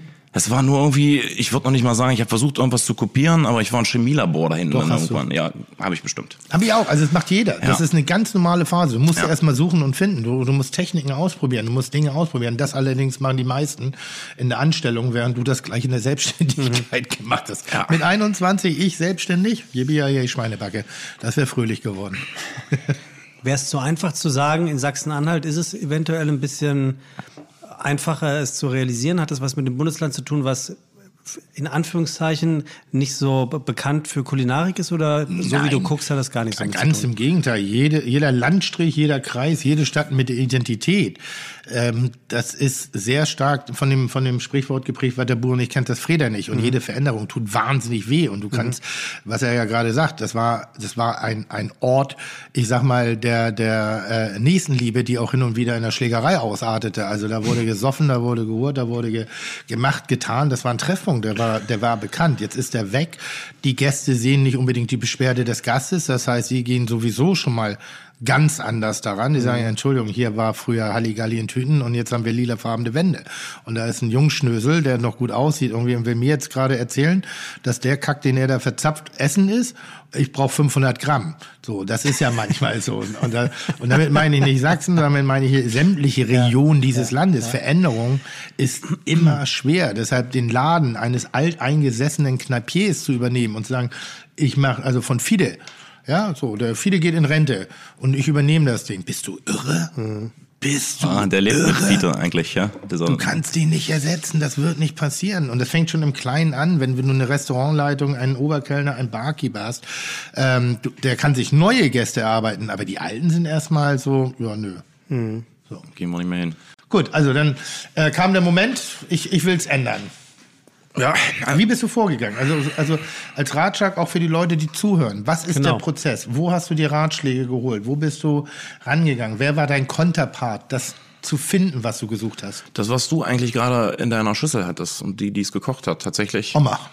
Sehr gut. Meine Oma, die Region, die Leute, die daherkommen. Also ich habe mich viel mehr dann auf einmal mit diesem Ort beschäftigt. Mit dem Essen oder mit dem althergebrachten Essen. Was gab es denn? Wie ein Steckrübeneintopf, sowas, ja, oder tote Oma, Hackus und Knies, also eine, gut, tote Oma. da muss man- Ja, ja. Muss ich noch mal erklären, das, das war so eine, Brat, so, ein, so eine Bratwurst. Genau, aus aus eigentlich Darm eine raus, ne? Rotwurst, ja, aus Bret raus. Da. Und das sind so alte, alte harztypische Gerichte. Mhm. Und schlussendlich habe ich meinen Laden dann auch so angepasst. Ich habe, ich glaube, noch mal einen Monat zugemacht. Das war auch, glaube ich, das letzte Geld, was ich hatte. Also ich hätte nicht mehr länger irgendwie. Dann, Woher hattest du eigentlich so viel Geld? ich habe immer gut gewirtschaftet. Also wirklich immer gut gewirtschaftet, immer gut gespart, nie auf Riesenfuß gelebt. Und auch in der Zeit, wo ich diese, ich meine, da hatte ich jetzt schon das Restaurant drei Jahre auf. Ich habe trotzdem immer noch ein bisschen was beiseite packen können. Aber nicht so, dass man jetzt sagt, Mensch, wenn du mal irgendwann damit kannst du nicht in Rente gehen. Ich habe dann halt mal wieder nach der ersten Eröffnung im Grunde gesagt, wir machen jetzt einen richtigen Break, haben Farbe von der Wand runter, alles erdig, so wie die Umgebung ist, in grün alles gestrichen, neue Tische äh, gebaut. Also du denkst, du sitzt eigentlich jetzt in einem Harzer Restaurant, so wie sich das gehört. Trotzdem ein bisschen feiner, aber nicht mehr so ein etepetete fein. Und dann habe ich auch gesagt, wir lassen das mit unseren mit dieser fast nicht kalkulierbaren Gangfolge. Ich hatte damals noch drei, fünf oder sieben Gänge, was die Leute wählen äh, konnten. Ich habe manchmal mehr weggeschmissen, als mir lieb war einfach. Ich habe gesagt, ich mache ein feststehendes Menü.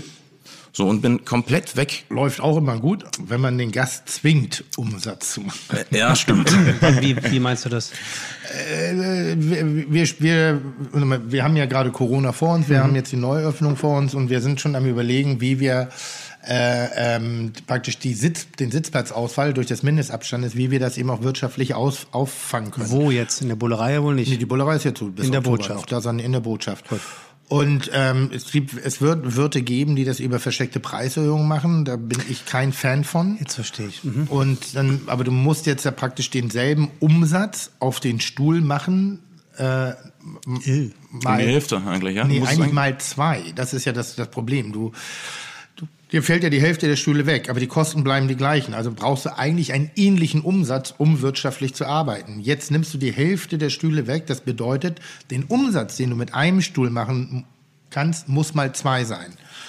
Einfachste Lösung, doppelt so teuer werden. Dann hätten wir kein Problem, dann würden wir genau sofort weiterwirtschaften. Oder dann-? Aber das ist natürlich nicht machbar. Also muss jetzt Wege finden, diesen, diesen Preis zu erhöhen. Und wir haben auch über ein Menü gesprochen.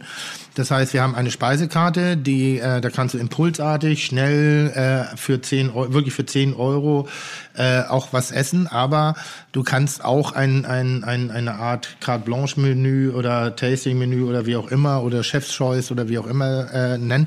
Äh, Menü haben, wo wir sieben, acht, neun, zehn Gänge servieren.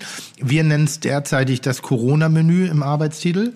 Unser Corona-Menü, Win-Win für beide Seiten, maximaler Genuss gegen maximalen Umsatz. Um mit der Schwäche dessen, das ist, wir wollen nicht kaschieren, wir wollen nicht, aber wir brauchen Umsatz. So. Wie wird die Zahlungsmoral sein? Habt ihr eine Einschätzung von den Gar Leuten, keine. wenn Möchte sie ins auch. Restaurant Nein, gehen? Möchte, nee, gar keine. Weil ich frage deswegen, du erinnerst dich vielleicht, letzte Folge mit Max Strohe hast du ja die Fites aufgefordert, mal zu, äh, zu erzählen, Oh ja. wie sie die Restaurantbesucher after Corona einschätzen. Ich habe ein paar Mails bekommen, ich hau die jetzt einfach mal raus. Ja, bitte. Auf die Frage von Tim an die Fites, wie sie ihre Restaurantbesuche nach Corona gestalten, möchte ich sagen, ich werde von vornherein 10 Euro Trinkgeld einplanen. So wie es damals, schöner Vergleich, die Praxisgebühr gab, die bei jedem Arztbesuch zu entrichten war. Und zusätzlich am Ende die Rechnung großzügig aufrunden. Generell mehr essen gehen als sonst. Leider gehen wir nicht so oft, wie ich gerne würde. Wir kochen auch gerne zu Hause und die Heizung ist auch gerade kaputt gegangen. Hat er ganz süß so ähm, Ja. Geldscheine mit, mit Flattern dran. Nur zur Info, wenn wir essen gehen, bewegen wir uns für zwei Personen bei circa 60 bis 100 Euro. Zwei Gänge mit Wein, also zum Beispiel beim liebgewonnenen Italiener oder dem Griechen um die Ecke. Ich denke, das wird, werden viele so handhaben. Ähm, viel Erfolg und ganz viel Glück an euch Unternehmer. Schreibt Gela Lelu. Ein zauberhafter äh, äh, Fidebrief, ähm, der, der aber sagt deutlich von wegen, dass er derzeit von der Situation nicht ganz so betroffen ist, also so eine gewisse Sicherheit erarbeitet. Da reden wir nicht von, von Reichtum, sondern er wirkt sehr gefestigt, in, in, gefestigt in, in seinen Strukturen. Ähm, durch Griechen und Italiener klingt das auch ein bisschen ländlich. Ja. Ähm, ne? Also in, äh, auch so hier in, wie, wie bei Pinneberg oder bei dir. ähm, und das ist ganz, also die Idee mit dem Zähne extra ist ganz zauberhaft und, und, und äh, also wirklich ganz bemerkenswert. Wenn das Problem für den Wirt wird halt sein, er müsste jetzt nicht mehr 60 bis 100, sondern 120 bis 200 Euro ansetzen nach meiner Kalkulation. Die ist sehr oberflächlich, gibt es natürlich viele Zwischenwege und damit muss man sich jetzt ein bisschen äh, äh, äh, na, auseinandersetzen. Aber es wird Wege geben und ich finde, dass weiter wichtig ist, Gastronom und Gast zusammen vielleicht eben durch Momente gehen. Also es kann nicht sein, dass der Gast uns durch die Krise bringen muss. Da gibt es andere Institutionen, die da vorher greifen müssen. Dafür leben wir auch in diesem Land, in dem wir leben. Aber ich finde, jede Meldung, die ein Gast gerade in die Richtung der Gastronomie, in den Bars, Kneipen, das haben wir auch schon gesagt, äh, äh, schickt durch den Erwerb von Gutscheinen, von Aktien, von äh, äh, bestellt zwei ist eins äh, äh, Elementen. Das sind viele, viele schöne Ideen und das zeigt ja auch, äh, mit welcher Leidenschaft uns auch entgegnet wird und äh, wie uns begegnet wird und dass da eine Bereitschaft ist, uns zu unterstützen. Aber die komplette Katastrophe abzuwenden ist, ist nicht die Aufgabe des Gastes. Wir sind, wir sind, wir sind Gastgeber. Das ist unsere Aufgabe. Und wenn der Gast daran Freude hat, ist das das schönste Ding. Ähm, der Gast sollte nicht verantwortlich sein, uns zu retten. Meinst du- das meinst du auch ernst? Was? Also du, du, du, du nimmst jetzt nicht provokant gefragt den Gast in die Pflicht, den, übertrieben ausgesprochen, armen Gastronomen jetzt mit einem extra Trinkgeld oder einer Bereitschaft auch ein paar Euro mehr zu Nicht, zahlen. nicht unmittelbar. Ich würde den Gast gerne mal, das ist dann After Corona. Ähm, und Entschuldigung, ich sabbel schon wieder. Nee, ja, ist Nein, gut. Das, ich finde es selber interessant. Also, Hier, ich glaube, Robin ist äh, Pleatsch genug, um reinzugrätschen. Also raffiniert. Ja, äh, ja, ich sehe ihn jetzt nicht in der in, in in der äh, äh, Verantwortung nach der Krise. Also er kann uns gerne unterstützen. Es ist aber nicht seine Aufgabe, uns jetzt über seine Maßen hinaus zu unterstützen. Ja, also das ist für uns ein Tsunami, aber es ist kein Tsunami. Wir haben immer noch ein funktionierendes System. Und auf dieses System haben wir viel reingezahlt und es ist leider jetzt mal notwendig, dass wir davon ein bisschen partizipieren. Damit meine ich staatliche äh, Unterstützung, Ja. die auch für die Kürze der Zeit nicht zurückzuzahlen da sind. stellen sich bei mir die Nanger auf. Das wollte ich gerade sagen, wollte ich, wäre ich nachher noch mal kurz drauf gekommen.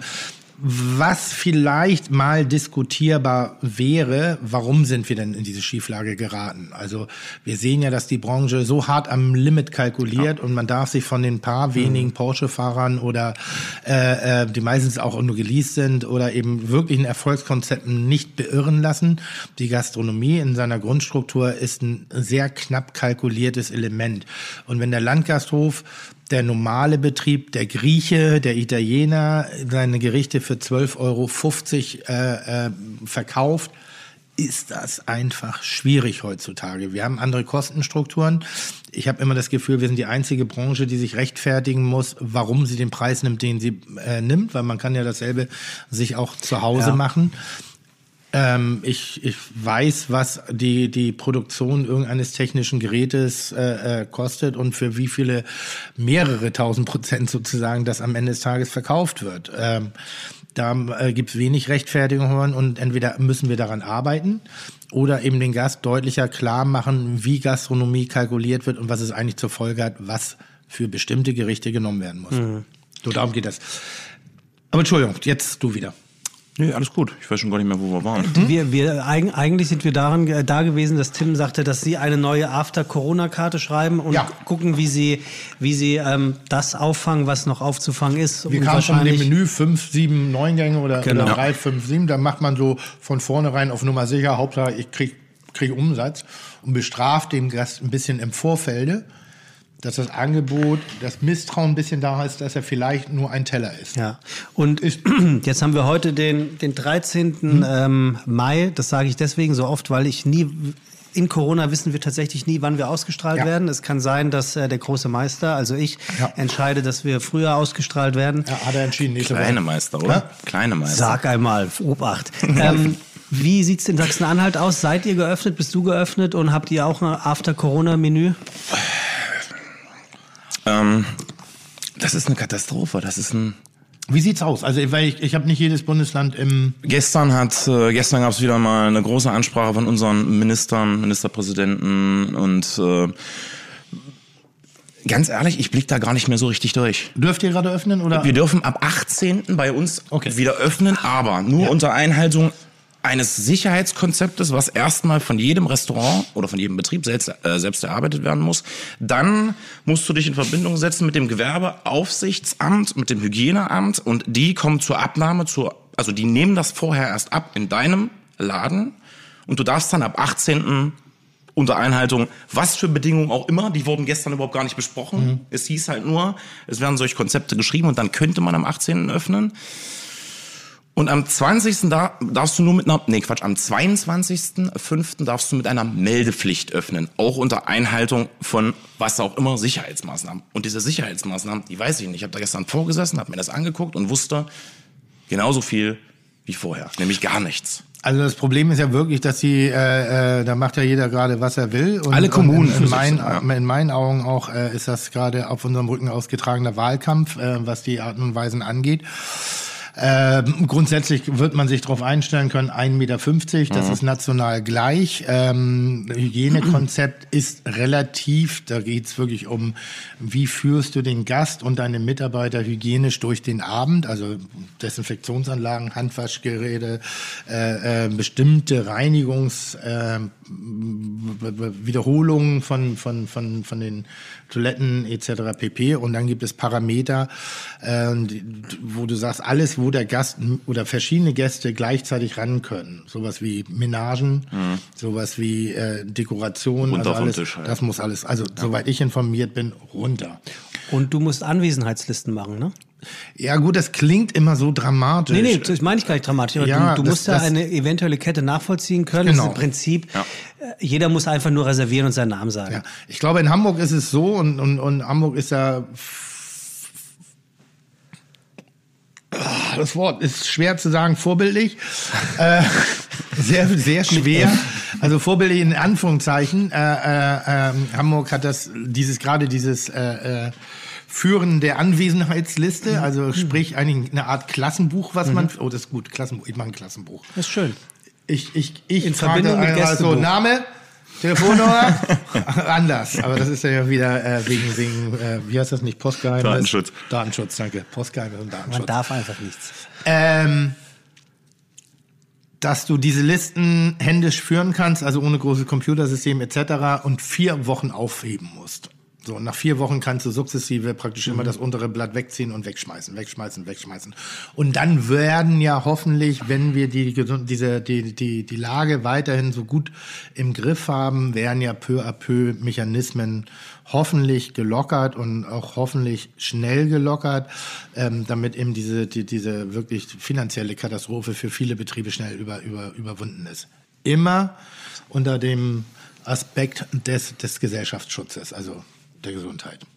Ich hoffe das. Ich, hab, ich ringe jetzt mit mir selbst. Ich habe äh, aufgrund dessen gesagt, ich warte jetzt wirklich noch ein bisschen ab ähm, und öffne frühestens am 10.06. wieder bei mir. Okay, du ziehst das konsequent durch.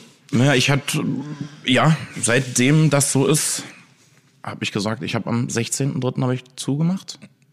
Seitdem ist bei uns, sind beide Läden einfach dicht. Wie, wie, wie konntest du dich mit der finanziellen Situation auseinandersetzen? Ist das, weil du so konsequent gehandelt hast, weil du gar nicht erst gesagt hast, ich versuche nächste Woche, nächste Woche, nächste Woche? Oder also ab wann kam dir der Moment, dass du sagst, du machst bis zum 6. zu? Die ganze Zeit durchweg eigentlich schon, weil ich, mich hat dieses Hin und Her tatsächlich persönlich angekotzt. Mich, mich kotzt das auch jetzt noch an, um es mal so auszudrücken. Zahlt man viel Miete bei dir? Ja, das ist in Ordnung. Also da wurde eine Zahl gerade in den Raum gezeigt, wo ich sage, das ist, glaube ich, so eine gute Durchschnittsgastromiete hier in, in, in, Deutschland, aber mit dem sich viele Leute auseinandersetzen. Wie viele Mitarbeiter? 16. Mit beiden Läden aber. Mit Ja, beiden klar. Läden 16. 16 Mitarbeiter, die sind alle auf Kurzarbeit. Genau, ab 16. gleich alle in Kurzarbeit. Und ich Ja. habe halt jetzt gesagt, oder wir hatten ein Meeting mit allen, ich habe gesagt, ich gebe euch jetzt den kompletten Monat fünf. Natürlich, dass jeder Mai, zu, hm. zugestimmt hat. Ich stelle euch wieder ganz normal ein, Kurzarbeitszeit weg, ihr bekommt euren normalen Lohn. Wäre das okay für euch, wenn ihr auch so ein bisschen unternehmerisch mitzieht und sagt, okay, ihr nehmt jetzt diesen ganzen Monat lang euren Jahresurlaub. Also ist gut. Jeder hat auch, da hat jeder gesagt, wir können dieses Jahr eh nirgendwo mehr hinfahren. Wir sind froh, dass wir hier weiterarbeiten können. Da hat jeder gesagt, vielen Dank. Auch dieser paar Prozent mehr, das ist natürlich auch für meine Jungs, für alle jetzt da draußen, glaube ich, immer besser, wenn man nicht nur 60 bekommt, sondern dann doch die 100. Ich würde es auch gerne aufstocken, aber das ist schwierig zu sagen. Ja, aber, aber ich finde, das ist ja eben genau das, was jetzt auch gerade unsere Branche ausgemacht hat. Es gibt viele schöne, flexible, individuelle äh, Momente des Miteinanders, auch seitens von Vermietern, auch seitens von Lieferanten, auch seitens von Geschäftspartnern, der Mitarbeiter. Das ist schon ein ganz großes Miteinander, also Miteinander. Blöd nur, wenn es nicht so ist. Ist wirklich, deine Mitarbeiter, die sind von dir seit wann sozusagen auf deinen Betrieb ausgebildet? Also Hast du nur mit lokalen Leuten gearbeitet? Sind Leute für dich angereist, eingezogen? Oder? Ja, also fast, glaube ich, jetzt 40 Prozent, 50 Prozent sind, ja, 50 Prozent kommt von, von uns, also aus der Region und die anderen 50 Prozent, wir haben jemanden aus Braunschweig, jemanden aus Hannover, jemanden aus Berlin mit bei, nee, zwei Mann aus Berlin mit bei uns. Ja, und also das ist ziemlich breit gefächert tatsächlich. Auch ein bisschen die Fluktuation, gerade so in der Küche von jungen Köchen, ist ziemlich hoch, leider Gottes. Was im Service ganz, ganz anders ist. Also da habe ich Leute wie Florian, der geht jetzt zehn Jahre, ist es jetzt? Ja, zehn Jahre bin ich jetzt fast selbstständig. Der ist seit dem ersten Tag an da mit allen Höhen und Tiefen. Was hätte das für dein Konzept zu bedeuten, wenn ich dir die Hälfte deiner Mitarbeiter jetzt wegnehme? Funktioniert nicht. Also nicht so, wie ich es öffnen wollen würde. Warum nicht? Wir sind relativ speziell, seitdem ich, um das mal abzuschließen, dann zum Glück diesen Umbau gemacht habe. Äh, habe das Restaurant dann wieder neu aufgemacht mit einem anderen. Konzept. Pass auf, ne, dann ist die Frage jetzt endlich weg. Ja, ja. Ähm, und bin halt. Mein Handy klingelt hier, Entschuldigung. Ist das Oma? Nee. Kaviarverkäufer ruft gerade an. Was ist eigentlich mit diesen Gläsern? Na, da kommen wir gleich. Gleich zu. Ne, gut, gut, dass wir es nicht ich traue mir das noch gar nicht auszufangen. Falsche Gläser? Wir trinken die da draus, da macht's ein bisschen mehr Anstand. Ähm, Konzeptionelle genau. Konzeptionell war es dann halt so, ein Menü, ich habe diese zwei Etagen, habe die Bar rausgerissen, habe unten einen Eingangsbereich gemacht, dass man unten Jacken abgenommen wird, du gehst dann hoch, gehst durch eine offene Küche, die dann, also du gehst wie durch eine Küche deines Freundes. Du musst es unten auch klingeln und im hinteren Bereich ist dann der Gastraum, wo du sitzt. Und wir haben 15 Gänge bei uns danach gemacht aber und die alle wirklich harztypisch waren, nur auf kleinem Porzellan, ganz normale Gerichte, wo man halt eine Todoma, halt Narcos und Genieße oder eine Ja. Möhrensuppe von, kein Witz, die haben wir so gemacht, nur ein bisschen anders, klein angerichtet, Feuer geben welche. Also einmal kulinarisch durch den Harz durch. Ja, ja. Und ich brauchte dann auf einmal immer und immer mehr Mitarbeiter, weil ich wollte, dass dieses Essen, also die Leute haben eine Ankunftsuhrzeit, du musst bei mir 19 Uhr da sein, 19.15 Uhr ist Menüstart für alle. Und das heißt, dieses Essen muss auch in dieses kleine Restaurant mit 20, 25 Sitzplätzen immer gleichzeitig fliegen. Und dafür brauchst du halt Leute, wenn du fünf, sechs, sieben Tische hast, oder acht, nee, neun Tische haben wir, dann brauchst du im Grunde neun Angestellte. Weil das muss mit, einmal geht das raus, bupp, jeder bekommt von jedem eingesetzt das Essen. Also damit die Frage beantwortet, ich könnte mein Konzept dann so gar nicht mehr weitermachen, weil ich brauche diese Leute tatsächlich. Weil das ist ja eben auch diese, dieser Irrglaube, dass wir jeden Parameter in unserer Struktur des Führens einer Gastronomie sofort anpassen können. Es kann nicht jeder Oder alles gleich- gleich, sondern es ist wie eine Fußballmannschaft, die aufgebaut ist, äh, eine gemischte Fußballmannschaft aus äh, Mann und Frau, äh, schwul und hetero, äh, äh, äh, Koch und Kellner, äh, weiß nicht, Christ und Moslem, äh, also wir haben so all, also man aus allen Facetten und jeder trägt da wirklich eine Aufgabe. Die wenigsten innerhalb unserer Branche sind einfach nur austauschbar. Das ist das, was, was, weil diese die Systematik und die Konzepte, die die Gastgeber, die Professionellen halt entwickeln, haben eben auch sehr viel mit Persönlichkeit zu tun, ihrer, äh, ihrer eigenen Struktur oder eben aber auch ihrer, derer ihrer Mitarbeiter. Ein Familienbetrieb äh, wirst du nicht nur mit Angestellten führen können. So, da brauchst du halt die Familie, sonst wäre es kein Familienbetrieb mehr als solches. Und ähm, Deshalb ist da, das, meine Frage ba- ba- basierte so ein bisschen darauf, wenn man dir jetzt eben sagt, du hast die Hälfte der Plätze, musst du Personal runter, äh, runter reduzieren, wen lässt du springen? Also wenn es nach mir ginge niemanden, weil wir sind alle ein Team und eine, eine Familie, wie Ja, du es ja. gerade gesagt hast. Ich ganz ehrlich, deswegen habe ich mir auch die Karenzzeit noch so ein bisschen genommen. Das könnte jetzt vielleicht feige klingen, aber ich versuche alles, wenn dann genau abzuwiegen. Wie mache ich es? Deswegen sage ich, ich lasse es noch ein bisschen. Ich meine, das sind ja auch meine Kosten, die ich jeden Tag habe damit. Aber mir ist es sicherer, zum Schluss zu sagen, ich mache jetzt auf, weil jetzt kommt auch noch das Zweite, was mich dolle, wo ich dolle Angst vor habe. Jetzt lass uns mal vorstellen, du knallst jetzt deine Lager hier drüben wieder randvoll. Also dann läuft das einen halben Monat, du hast wieder randvolle Lager und dann kommt so ein zweiter Shutdown. Vier Tage. So, also es kann nach vier Tagen passieren. So, dann heißt es so. Das ist ja eben dieses Willenlose, was gerade passiert. Ich verstehe auch nicht ganz genau, warum die Gastronomie da immer so, so an den Pranger gestellt wird oder so ein Parameter ist für so vieles im, im, im, im Alltagsleben. Äh, der von Drosten hat, äh, heißt er von Drosten, Drosten? Ohne von. Von Drosten hat jetzt gesagt, Also du meinst er- den Virologen? ja, genau. Den Hat jetzt gesagt, irgendwie hält gar nichts davon, die Gastronomie im Inneren zu öffnen. Boah, da denke ich, Mensch, du als alter Virologe könntest ja auch dich mal damit beschäftigen, wie man eben das Problem lösen könnte, was seine Ängste sind. Also anstatt einfach nur zu sagen, zumachen. Denn ich habe jetzt äh, mit meinem Lüftungshersteller gesprochen äh, und ab mir werde mir zwei Geräte organisieren, die den, die Raumluft auf 97 Prozent keimfrei filtern wird. Das ist dasselbe Filtergerät, was es auch in der Flugzeugindustrie eingesetzt wird, was sogar dazu führt, dass die Fluggesellschaften den Mittelplatz wieder besetzen dürfen. Also die gar keinen Mindestabstand mehr einhalten müssen, weil vermeintlich der Luftwechsel ähm, dafür sorgt, dass die Aerosole nicht in der Luft sind. Und das nervt mich gerade an der heutigen Diskussion über die Gastronomie oder anhand der Gastronomie, dass ich sage, okay, Problem muss da, ist da, akzeptiere ich. Aber wenn die einzige Lösung ist zu schließen, wenn die einzige Lösung ist zu schließen und badet die Suppe selber aus, dann kann ich ein bisschen pissig werden. Und dann gibt es auch manchmal bei mir den Moment, wo ich sage, ja, die Menschen reden sich dann immer draus, ich bin ja kein Experte. Dann sage ich, richtig, aber dann halt auch an der richtigen Stelle. Oder hör an der richtigen Stelle, das war jetzt eine höfliche Formulierung, hör an der richtigen Stelle auf, weiterzureden.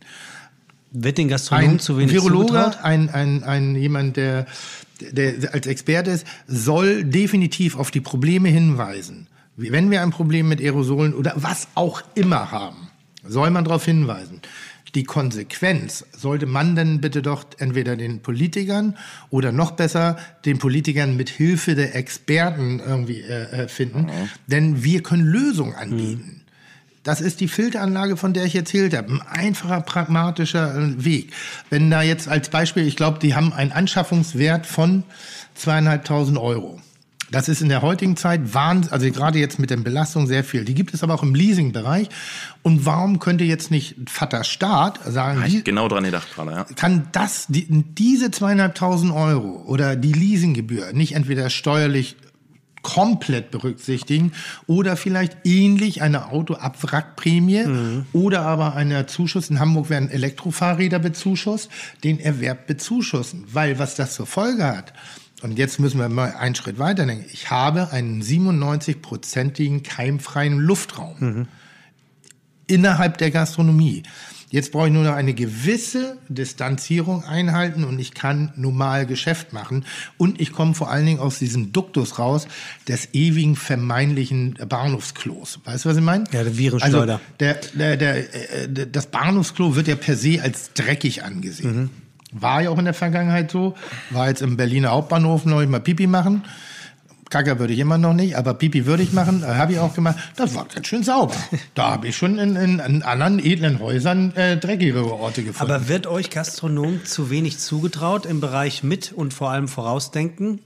Gerade so nach dem Motto, äh, bleibt bei euren Töpfen und guckt bitte jetzt ja nicht, äh, was Hygiene angeht. Da gibt's andere äh, Bereiche, die sich besser. Es hört sich ja manchmal so an, als würde euch nichts zugetraut.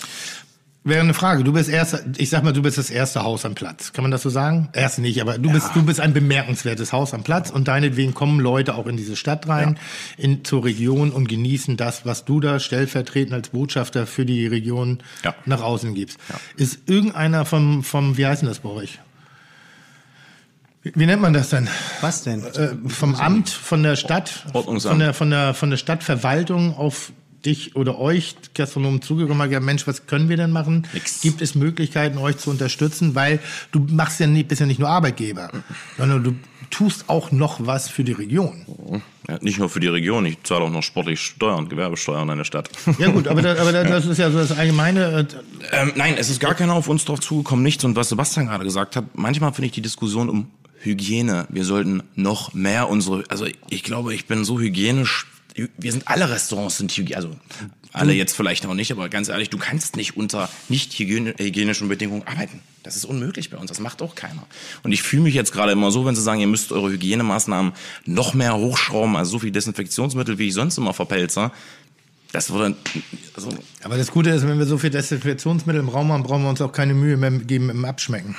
Weil bei jedem Atemzug so eine Chlorfahne. Die, war- wie war so denn eine die Box? Spiritusfla- So, jetzt ist es nicht mehr der? Alkoholiker auf der anderen Tischseite, der nach, nach, nach Sprit Genau. stinkt. Das ist gleich der ganze. Das ist so. Früher, naja. Ähm, also das, darum geht's, glaube ich, eben wirklich diesen Weg zu finden, die Information aufzunehmen, aber dann auch bitte in die richtigen Hände zu geben, um sie zu verarbeiten oder im Kreativpool zu schaffen, weil die Konsequenz der Maßnahmen in den meisten Fällen ist zu sehr Gießkanne, zu, zu sinnbefreit in einigen Bereichen und eben auch zu individuell, weil warum, mit, wie sollen unser Gast denn verstehen, was in dem Bundesland möglich ist und in dem Ja, ja, nicht? eben. Ich habe, ist weiß nicht, ob ich das erzählt habe, aber ähm, dass eben Gäste auch schon, ja, habe ich erzählt, Weiß ich nicht, versuch's mal. mit dem nötig haben. Nee, das hast du aber nicht on air erzählt, sondern so, äh, ähm, off air.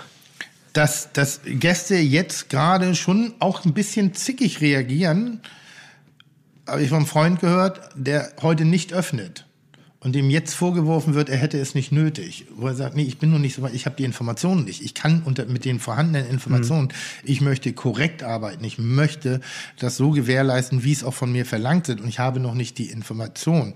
Und ähm, dass, dass, dass man da eben auch sagt, pass auf, die Gastronomen machen gerade alles, aber nichts aus Fa Faulheit und definitiv auch nicht, weil sie es nicht nötig haben. Weil das kann ich garantieren.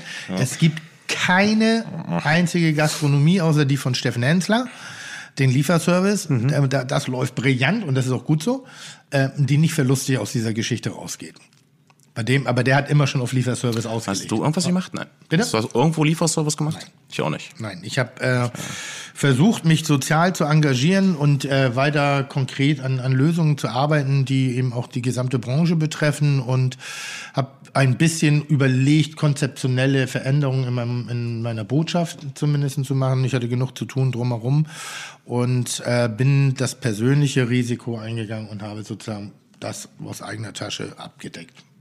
Also ohne jetzt da groß zu jammern. Ich habe das nicht. Also ohne, Alles gut, ich bei dem auch. einen hat es funktioniert, bei dem anderen hat es nicht funktioniert. Mit der Bullerei hätte ich es definitiv gemacht, ja weil wir. Platz und Raum haben, die Möglichkeiten, die Vari aber das und ich auch da das Gericht hätte auf Liefern anpassen können. Bei dem anderen war ich emotional nicht bereit zu.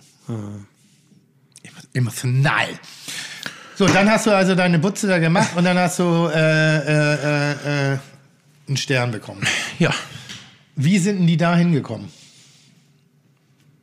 Das kann ich, ich weiß ich bis, tatsächlich bis heute einfach noch nicht. Also, Ich dachte, sprecht ihr nicht einmal mit dem Führer? Also, ja, wir, wir haben gesprochen. Warum ist Führer immer noch so ein blödes Wort? Nee, ich habe wegen Sprechen gefragt, äh, gesagt, Tim. Nee, Führer, ist doch kein, Führer ist doch kein Problem. Nein, aber mit dem Gastroführer, das ist also. Äh, also deine. Stern. Da, dann hast du deine, deine dahin? 15 Gänge äh, äh, regionale Kneipenküche auf klein, in kleinen Portionen serviert. Regionale Kneipenküche ist geil. Ja, haben wir gemacht. Ja. Und damit hast du einen Stern gekriegt. Das hat nicht ein Jahr gedauert. Und auch all das, was auch vorher war, dieser, du kommst nicht mehr gerne auf Arbeit, du hast keinen Bock mehr, du schreibst nicht mehr gerne irgendwie Menüs, das war auch verschwunden auf Ja. einmal. Das hat Spaß gemacht. Du bist auch aus der Natur gegangen und hast dich von diesen ganzen Sachen dort irgendwie inspirieren lassen. Deswegen halt wirklich auch die Suppe. Das waren alles so alte Gerichte, wo ich gedacht habe, ey, man kann die doch einfach mal versuchen für diese Region, natürlich auch für mich. Ich bin hier aufgewachsen. Also ich hatte was, womit ich mich, damit könnte ich mich identifizieren. Und das war dann das Beste, was ich echt hätte machen können. Ja, aber ich, ich koche auch so eine Suppe und ich habe keinen Stern. Ja, Woll- warum? Wolltest du einen Stern? Ja, ich würde jetzt lügen, wenn ich sage, Du wolltest ja nein. keinen. Bei 15 Gängen äh, Ja, würde ich schon sagen, dass da Das jemand, da, da, da jemand angespitzt Das war eine rhetorische Frage. Du wolltest aber keinen Stern. Und er wollte einen. Na, ich wollte erst keinen Stern, als ich erkannt habe, dass ich nie einen kriegen werde. Also bin ich glaub ich proaktiv nicht. und sage mir, ich will das nicht. Kann Glaubst du denn, das? kann Das denn ein ich Laden wie die Bullerei, der so groß ist, gibt's gibt's Läden in der Größe, die einen Stern haben? Ja, Tantris, natürlich. so. Das ist einer der besten Läden der Welt. Tantris macht zu, habe ich heute gelesen. Was? Tantris macht zu. Ende des Jahres. Endgültig? Silvester ist äh, Abrissparty. Das war's. Endgültig? Das ist ja. eine Neuigkeit für mich. Ja, habe ich heute Morgen gelesen in der Fax. Und äh, dem, dem Herrn tut's auch wirklich leid, weil er wollte ein großes äh, Final halbe, halbe Jahr machen, ab Juli, was sich jetzt natürlich äh, verkürzt. Aber er, er bleibt dabei, er macht die, definitiv dieses Jahr zu. Silvester ist äh, Zapfenstreich im Tantris in München mit der orange gekachelten Küche. Jetzt bin ich durch. Ja. Aber Du bist auch ein Stimmungskiller. Ich habe jetzt ehrlicherweise gedacht, du wüsstest das. Wenn du es heute Morgen gelesen hast. Heute, heute kam das raus. Ja, aber das ist doch Brancheninsider. Digga, weiß ich, ich habe seit. Oh Gott, ihr seit guckt wirklich betroffen. Seit Wochen versuche ich mir den Arsch zu retten und uns. Ach, So, ja, da hatte ich jetzt für, fertig doch für Gastro-Gossip keine Zeit. Hm? Heute gelesen. Ah, schade. Bannig. Ähm, Tatsächlich, heute. Oder gib mir, organisier mir mal die Telefonnummer vom Tantris. Ich will Tisch die- reservieren, nochmal nee, schnell. Ich will die Innenrichtung. Aber ich glaube, ich bin nicht der Einzige. Sehr gut. So, So, bitte ähm, weiter, Text. Bitte. Wie, wie, wie bist du angekommen im Dorf? Ich nenne es mal Dorf, ohne despektierlich zu sein. Wie angekommen im Dorf. Ich bin ja da aufgewachsen. Ja, nee, aber waren, waren deine Gäste die, die lokalen Leute oder, waren, oder war das eher so ein bisschen vom, aus dem Nachbardorf? Ich glaube, äh, das war erst weiter gefächert aus dem Nachbardorf, so aus Ja. Braunschweig. Ich will das ist Osten-Westen tatsächlich jetzt nicht trennen. Nee, nee, ich, das tue ich auch nicht. ist sehr, sehr schnell, sehr, sehr, sehr, sehr nah dran. Und es waren eher die Leute so Goslar, Bad Harzburg, Braunschweig, die das als erstes, finde ich, geschätzt haben. Also Ausflugsmenschen schon. Kann man das sagen? ja. So ein bisschen, dass die Ja. Menschen auch mal sich andere Regionen, das ist ja so wie ich in die Lüneberger Heide, äh, in die Lüneberger, Lüneburger, Lüneburger.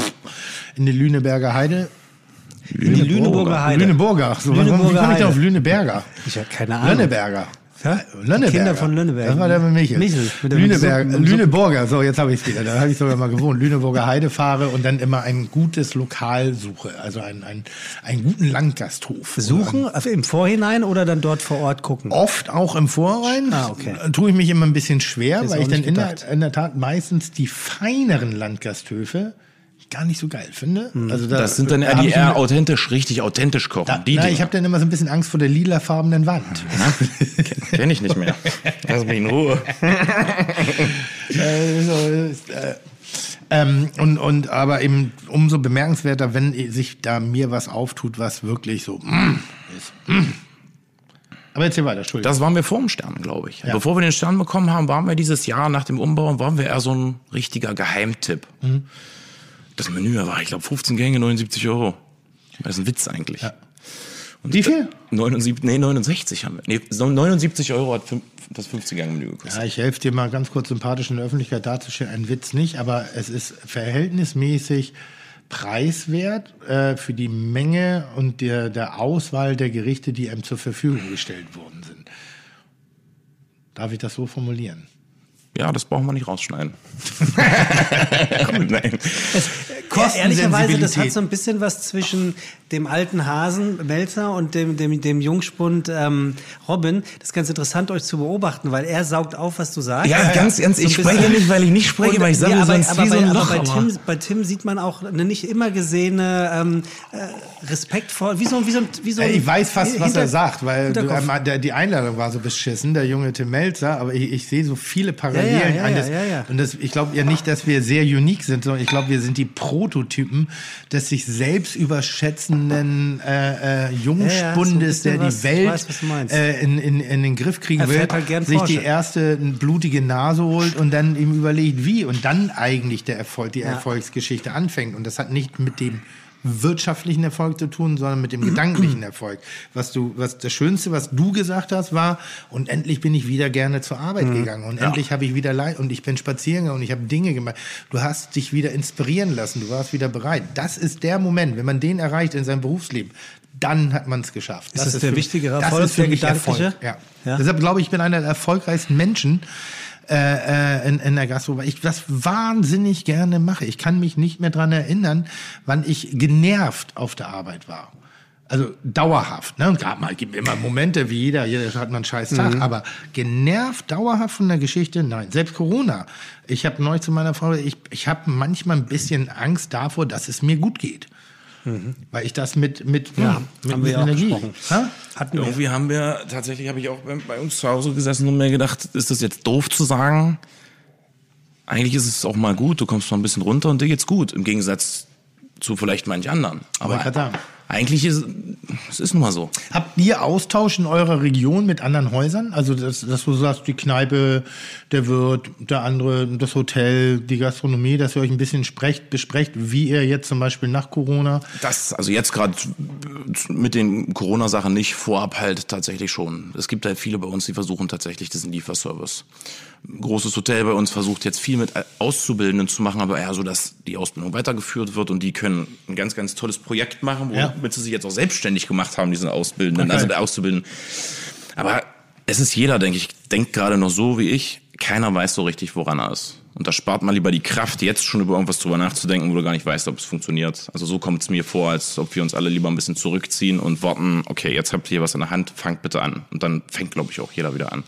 Weil das finde ich so schön an Hamburg. Also ich bin ja eh immer, immer sehr froh, äh, hier in dieser Region geboren worden zu sein. Also ich bin ja eher Norddeutsch, Schleswig-Holstein, was glaube ich gar nicht so unterschiedlich zu Sachsen-Anhalt ist, so von der Mentalität her und der Struktur der Menschen. Äh, ähm, und dann aber das große Glück, dicht an Hamburg äh, äh, gewohnt zu haben, um da dann auch hinzuziehen. Und weil wir kommunizieren wahnsinnig viel, auch sehr so unterschiedliche Charaktere mit unterschiedlichen Konzepten, mit unterschiedlichen Auslegungen, mit unterschiedlichen Lösungsansätzen Mit und wir Bedürfnissen. Kollegen? Ja, Hamburger Gastronomie. Ja.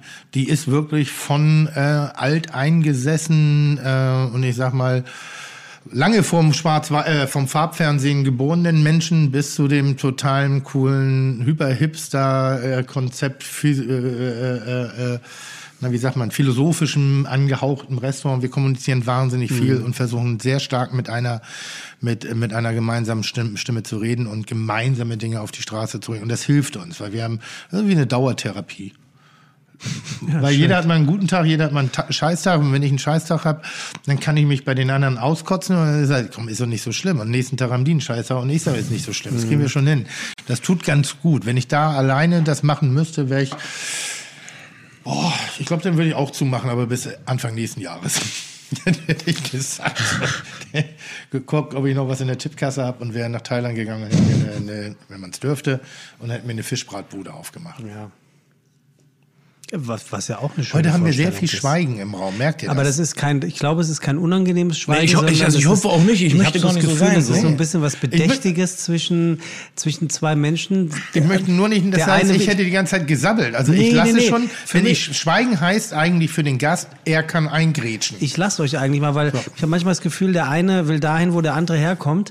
Ähm, ich ich finde das Und ja eigentlich. umgekehrt. Und umgekehrt. Ich möchte auch wieder so jung sein und so gut aussehen. Ach komm, du alter Koketeur, falls es dieses Wort überhaupt gibt. Bleibst, wirst du immer in Sachsen-Anhalt bleiben oder kannst du dir vorstellen, dass du natürlich auch äh, mit, mit den Erfolgen, äh, die höchstwahrscheinlich ja weitergehen, äh, ein Sternerestaurant oder deine, deine Restaurants woanders aufschlägst? Nee, also ich glaube, mir reicht das tatsächlich jetzt gerade. Mir reicht das genauso, wie es ist und ich würde fast sagen, ich fahre mal irgendwann einen Meter zurück und schließe vielleicht eines der beiden Restaurants, um persönlich auch mal eine Lebensqualität wieder zu haben. Also ich habe jetzt schon mit der Eröffnung des anderen Restaurants, glaube ich, vorausgedacht. Ah, typischer Weg. Nicht gut?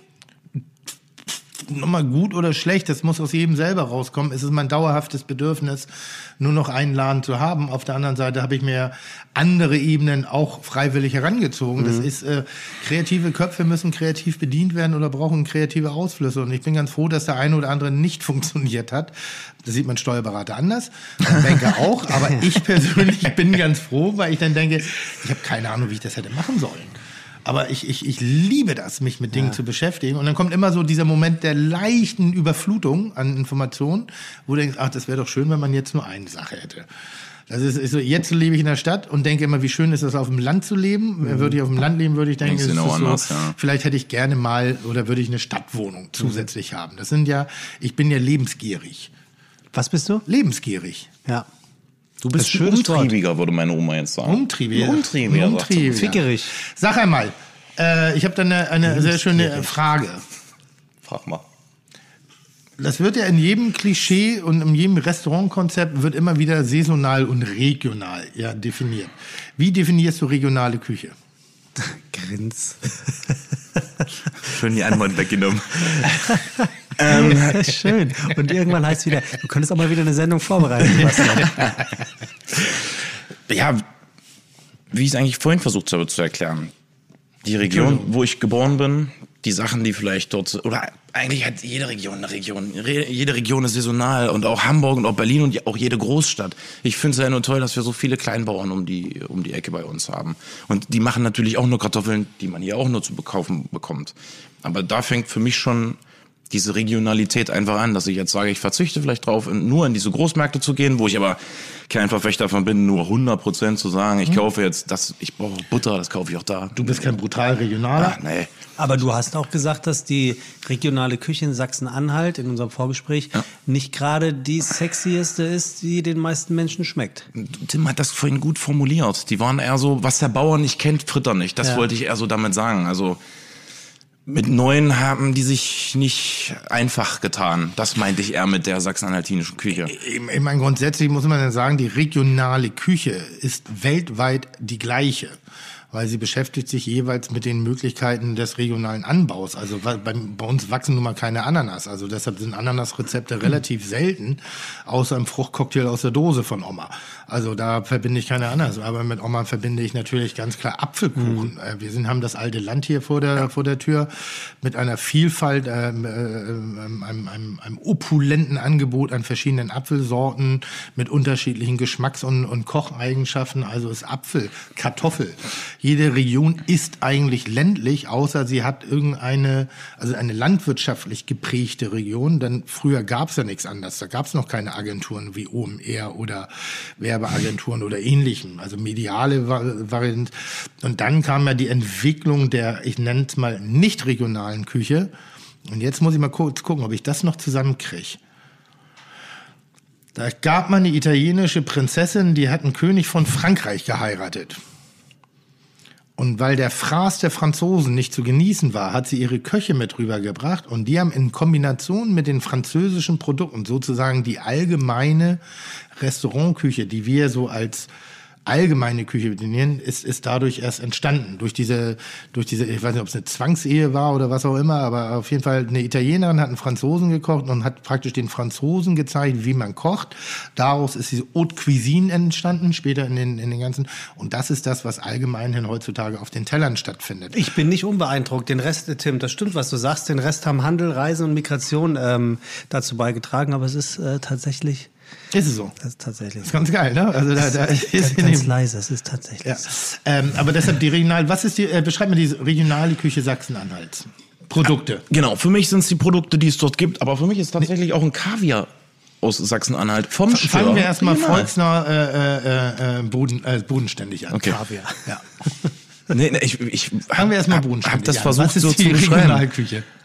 Ganz ehrlich, wenn du mich das so fragst, ich bin dann tatsächlich, obwohl ich Koch, Konditor gelernt bin, ich fühle mich immer noch als Autodidakt. Ich finde die Gerichte, die meine Oma mir erzählt hat, oder grundsätzlich die älteren Leute. Die Produkte. Was Genau. bei euch? Alles, das ist ja eben das. Wie du es gesagt hast, in jeder Region gibt es eine regionale. Ich habe nichts, was ich nicht kriege, vielleicht jetzt außer ein paar Spitzenprodukte. Und ich kann aus dem allen schöpfen, eigentlich, was es auch überall anders gibt. Für mich bedeutet Regionalität, ich versuche so gut es geht, einfach nur aus der Region zu beziehen. Punkt. Ah. Also so sehe ich für mich Regionalität. Aber was Tim, glaube ich, eher meint, ist, was ist typisch Sachsen-Anhalt in dem Ja. Moment? Ne? Also das ist. Also ich sage ja zum Beispiel Schleswig-Holstein, ähm, ich würde sagen, dass wir eher eine Kartoffel-Kohl-Gegend sind. Also dass das so eine unserer Spezialitäten Sachsen-Anhalt, Pellkartoffeln, Salzkartoffeln, Klump.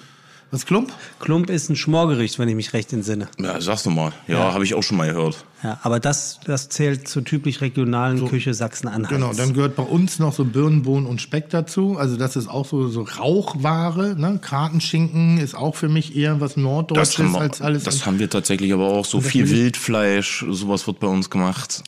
Aber so, so, was heißt so krass inspiriert? Das will ich jetzt auch nicht sagen.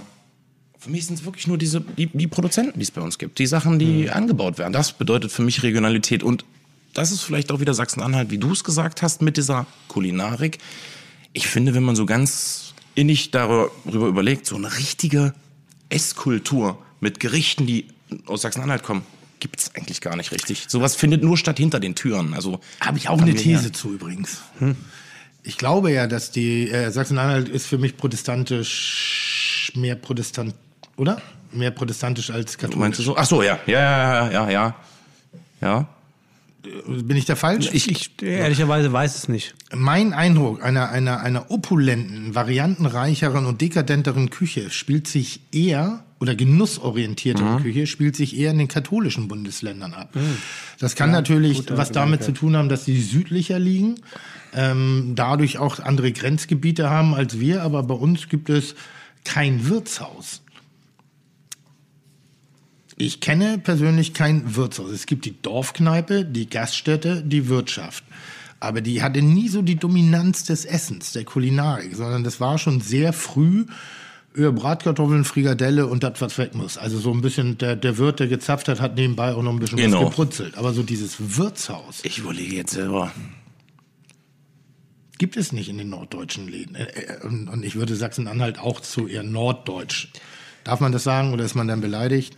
Ich kann es dir nicht, das will ich nicht entscheiden. Ich finde es viel ähm, interessanter, was ich gerade nebenbei äh, gelesen habe, dass in Sachsen-Anhalt tatsächlich etwa 80 Prozent der Bürger konfessionslos sind. Das finde ich krass. Na gut, das ist aus der Geschichte raus. Ja, aber, 80 Prozent ist ja schon, schon ordentlich. Na gut, das liegt aber, wenn ich dir da kurz auf die Sprünge helfen darf, das hat ja was mit den DDR-Zeiten noch Mhm. zu tun, oder nicht? Da war ja die Kirche eher semi-präsent. Kann man so sagen. Da wo- war ich noch, Mu- da war ich noch Mus bei Papa. So, aber, aber Urs, ha? Da war ich noch Mus bei Oh Papa. Gott. Das war der, das war der, der König der Altherrenwitze heute. Oh Gott, da war ich schon. So, aber Gastgeschenk. Ich sehe, eine Flasche ist aus dem Karton aufgesprungen. Was ist es? Das darf ich überhaupt gar nicht sagen. Doch, natürlich. Also es gibt jetzt erstmal eine schöne Goldkrone mit Cola für uns beide. Hat den Hintergrund tatsächlich, trinke ich das am liebsten, wenn ich mal nicht in meinem Restaurant bin mit meinen beiden besten Freunden. Und Goldkrone. So richtig assi. Was ist Goldkrone? Makroko, so Maria Kron Cola oder was? Ist das so Weinbrand? Oder, ja, so ein oder Weinbrandverschnitt, das billigste, was es, glaube ich, gibt. Ist das so wie Pfeffi, aber für Männer? Genau. Ist das so? Und eigentlich trinken wir auch einen Pfeffi oder eine schöne Kirsche dazu. Wahnsinn. Das ist so, Darf ich, darf so ich? richtig assi. Ja, dann schenk mal ein. Ich, nee, ich verzichte freiwillig. Übrigens stilvoll aus, aus Burgundergläsern, die man uns hier äh, eingedeckt hat. Ja, ich hatte so verstanden, dass der Gast Wein mitbringt. Wirklich. Nee, aber ich, aber äh, Goldkrone, äh, Goldkrone heißt das Zeug? das, ist, das ist eigentlich nicht assi. Ich, ich, ich gehe davon aus, dass es Assi ist. Ich, du sagst Stopp, ja? Ja, ne, stopp, stopp, stopp, stopp. Ich kann sowas nicht trinken. Das ist so die, das ist so die, Vollprofi. das ist so die gängige äh, äh, Dorfdisco-Mische irgendwie, die, die, uff, habe ich nie getrunken. Weinbrand oder, oder auch, auch so Cola Bacardi und sowas. Nee, ich auch nicht. Oder niemals. Maria Kron Cola. In Frankfurt gab es ja Makroko. Maria Kron Cola. Nee, also ging gar nicht. Ich bin, bin, bin schon immer ein Genießer gewesen. Ich hatte einfach keinen Bock, mir so einen Gin Tonic mitzubringen. Nee, das, da bin ich auch übrigens dankbar für. Also hättest du mir jetzt noch einen Gin, einen Gin aus seiner Region mitgebracht. Man nennt ihn ja auch Tim Tonic. Ja. Ich Verstehst bin du? ja, äh, habe ich schon erzählt. Nee, du erzählst- Doch, habe ich, hab ich schon erzählt. Nochmal. Ja. Was ich, denn? Ich, mich kann man buchen als DJ. Was? DJ der guten Laune, oder? nee? Tim Tonic. oh Gott, Tim. DJ Tim Tonic. Das ist kein Scheiß jetzt. Ja, und die Tickets dafür übrigens gibt's über Event Tim. Das ist nämlich äh, Tims Kartenvorverkaufsstelle. So, wir sind, das geht da auch noch rein? Nein. Nee, aber der ist dann für zu Hause. Der kommt wirklich von uns. So. Siehst du, dafür waren nämlich die Burgundgläser. Das hätten wir eigentlich gleich zum Anfang aufmachen sollen hier erstmal. Vor allem, du bringst uns ja immer in die Situation, nach dem Geschenk zu schreien. Ist das geil? Ich habe mich nicht Ich kriege getraut. noch einen Kräuter Halbbitter dazu geschenkt, einen Chirka Feuerstein, der ist gekühlt, aber der, der, der Cola, was auch immer das ist, das ist bockewarm. Nee, der, hat, er hatte Eis da drinne. Vorbildlich. Und weißt du, woran mich dieser Geschmack erinnert? Na? Warte mal, sag nix.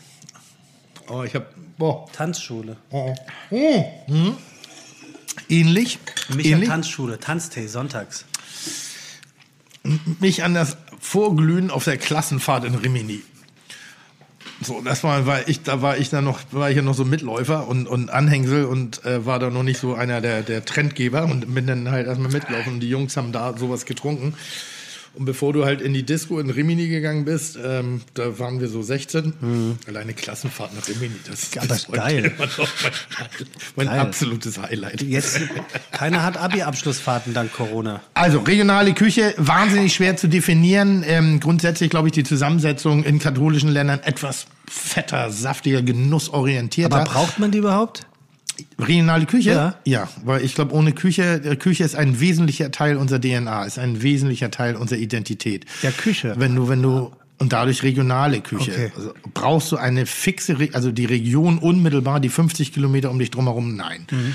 Weil das ist einfach, äh, aber der Italiener steht für eine Küche, der Franzose. Ich sag mal, die Erzählung Nummer eins aus dem Urlaub ist entweder, wie man gelegt hat, aber die Zeiten sind lange her, Wie es Essen war. Wie es Essen war. Ja, klar.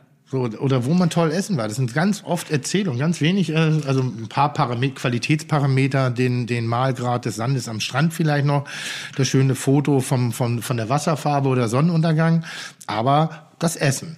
Wenn das Essen scheiße war, da wird zwei Wochen drüber gesprochen. Zwei Wochen. Wenn das Essen geil war, wird auch zwei Wochen drüber gesprochen. Also ist das schon sehr eine der Motivation, auch zu reisen. Ja, oder nach, oder nach Hause zurückzukommen. Nämlich eine ganz süße Geschichte habe ich von den Kollegen äh, vom gemischten Hack-Podcast gehört. Es gab ja einen Italiener aus Bergamo, der Corona-bedingt infiziert in Deutschland behandelt wurde und nach zwei Wochen oder nach mehreren Wochen als Gehalt entlassen wurde. Wunderbar. Und die erste Frage oder den ersten Satz, den er in der Presse äh, ähm, sagte, war, ähm, er freut sich jetzt, dass er endlich wieder guten Kaffee trinken kann. Ernsthaft? ja.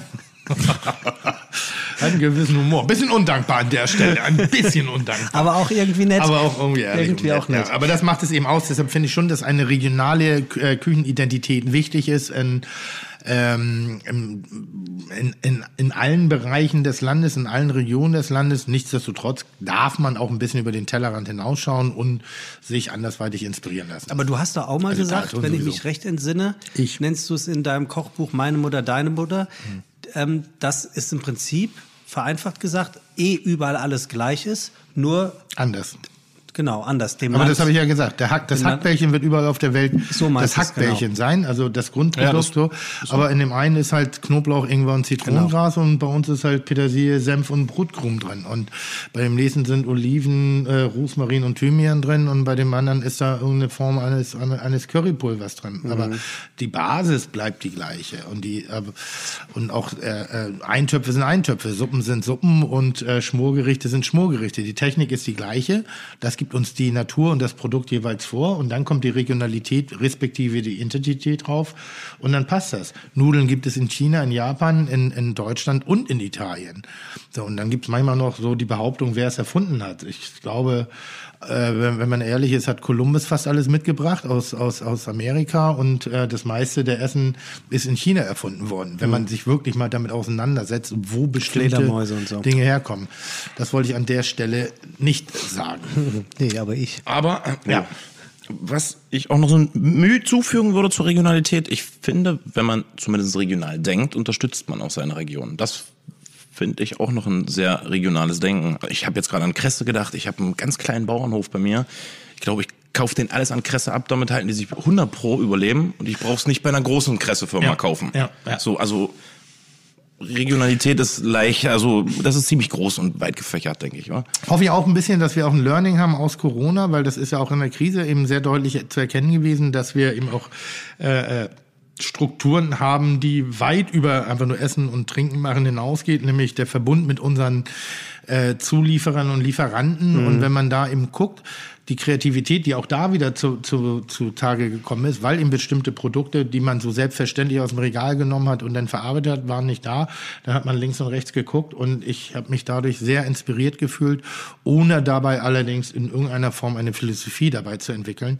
Ähm, deshalb auch so meine Empfehlung gerade, momentan wird noch Urlaub in Deutschland als so, ja, wir können ja nirgends hinreisen. Ich sage, Jungs, Mädels, ihr werdet sehen, wie wunderschön dieses Land ist und was das alles an tollen Facetten noch zu entdecken gibt, wenn man mit anderen Augen da mal raufguckt. Und ich glaube, dass durch die Krise andere Augen geschärft werden und äh, das würde ich sogar fast sagen, lasst uns, uns uns auch ein bisschen unterstützen, ohne dabei natürlich unsere Nachbarn zu ignorieren, ähm, die auch hart getroffen sind, aber eben schaut doch mal links und rechts. Also Schwarzwald, ich bin Fan. Bayerischer Welt, ich bin Fan. Und man muss manchmal, und ich sag mal, ob jetzt ein Niederbayer mit mir spricht, ja, oder ein Kroate, das ist ungefähr dasselbe, derselbe, derselbe Verständnisgrad. Also das ist, das, das ist eine Sprache, die muss ich lernen. Ja. So, und das finde ich, also deshalb fühle ich mich äh, positiv fremd im eigenen Land. Abschließend würde ich euch gern beiden eine Frage stellen. Was sagst du denn zu deinen Kollegen, Tim, ähm, die, die, die jungen Spritzer von heute etc. pp. Und Robin, sagst du zu den Leuten in deiner Branche, in deinem Alter, ähm, also guckt ihr zu diesen Menschen, zu den Köchen wie Tim nach wie vor hoch oder sagt ihr, die machen das alles eh falsch? Zu den Köchen wie Tim. Naja, deine Gilde halt in, deinem, in deiner Altersklasse. Die, wie sagt man denn, die verdienten Köche. Die schon was geschafft haben. Ist schon noch was ist doch gar nicht so alt. Ja, aber er ist älter als du. Ja, aber Tim noch nicht 30. alt. Hat noch keinen Rollstuhl. Entspannt euch beide. Ja, ich ernsthaft. verteidige dich doch gerade mit, mit nur. euch zwei nehme ich noch auf, ihr Kupalken. ihr, ihr Rotznasen. Das, ey, das ist mein Wort. du Ihr Rotze. Rotznasen. ihr Ihr Elenden. Räuber. Ihr Räuber. Also, wie, Was? wie, seht, seht ihr verdienten Kapauken äh, die Jungs eher als junge Spritzer und ähm, die sich Können, noch können wir ihre, das als individuelle Frage gestalten, nicht ihr? ja wie, wie, stellt, wie stellt man die denn Na, jetzt du, individuell? lieber Tim? Ja, wie, wie, wie guckst du, lieber Tim, auf diese jungen Köche, die gerade mit ihrem Können und mit ihrer Leidenschaft für Furore sorgen? Ja, das wollte ich dich fragen. Solange sie mir nicht zu dicht kommen, sind sie mir egal. Nein, ähm, äh, schön einfach so. Ja, aber die, die sollen sich erstmal austoben, die jungen, die jungen Fohlen. Nee, ganz faszinierend, weil, weil das ist auch ein Teil äh, äh, meines Jungbrunns. Ich darf ja im, in, in einem sehr jungen Umfeld arbeiten. Meine Mitarbeiter, äh, ich werde älter, meine Mitarbeiter bleiben eigentlich in derselben Altersstruktur. Und äh, ich gucke da immer wieder gerne drauf. Ich erwische mich manchmal dabei und ich glaube, jeder, der schon mal viele Gastro gehört hat, kann das bestätigen. Ich neige manchmal dazu, jemandem das Leben erklären zu wollen. So, da muss ich aufpassen und, und ihnen zu erzählen, wie es läuft. So, da bin ich, glaube ich, wie jeder äl älter werdende Mensch. Aber am Ende des Tages äh, äh, sehe seh ich nur mich nur in frischerer Haut. Soll heißen irgendwie so, ich glaube, junge Leute sind junge Leute und das ist so, so inspirierend und, und toll und, und be- begeisternd dabei zuzugucken, wie sie Fehler machen, ähm, wie sie an die Dinge glauben, die sie machen und was, welche, welche Kraft und Energie daraus entsteht. Und äh, ähm, ich, manchmal fühle ich mich schon kulinarisch, nicht kulinarisch, aber gastronomisch wie so ein Papa, der sagt, mach das nicht, das, Das meine das macht ja. das nicht, das ist, läuft nicht gut aus. Aber das ist wie zu Hause, glaube ich auch. Deine Eltern haben dir gesagt, nee, trink mal nicht, mach mal dies nicht, sag mal nicht, nicht mit den Leuten ausgehen. Du musst deine eigenen Erfahrungen sammeln. Und all das äh, äh, ist eine Geschichte, die sich sehr individuell, aber dann doch auch wiederholt. Okay, und Robin, umgekehrt? Deine Sichtweise und deine, deine Gefühle? Den alten Haudegen und Rackern Gibt es, sie- also, äh, fra- Kochbranche? fra- äh, ich kenne es ja auch noch, es gibt ja auch noch ältere Köche als mich. Ja, dann sagen wir mal die, die Vorbildsköche vielleicht. Das meine ich. Es gibt zwei, drei, zu denen ich aufschaue, vor denen ich tiefen Respekt empfinde. Deutsche? Eine Demut und, und wo ich mich sogar klein und wo ich manchmal Ramsey? denke, ich habe wieder kurze Hosen Oder und Holzgewehr an. Nee, deutsche Köche. Wer ist denn das? Naja, Hans Haas. Wenn ich Ja. neben dem stehe, fühle ich mich wie ein kleiner Junge. Dasselbe ist Eckert Witzigmann. Und auch äh, als Beispiel, wo ich jetzt, äh, ähm, nehmen wir mal nicht an aus der ganz großen Gilde, aber auch so ein Vincent, na doch, Vincent Kling ist ja auch schon wieder große Gilde. Ähm,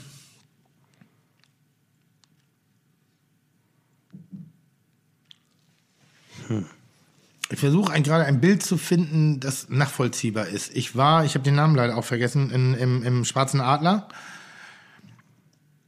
und Hannibal. Hannibal. Wie heißt der weiter? Ein, äh, Hannibal ist der Küchenchef im Schwarzen Adler gewesen von, von Keller. Ja.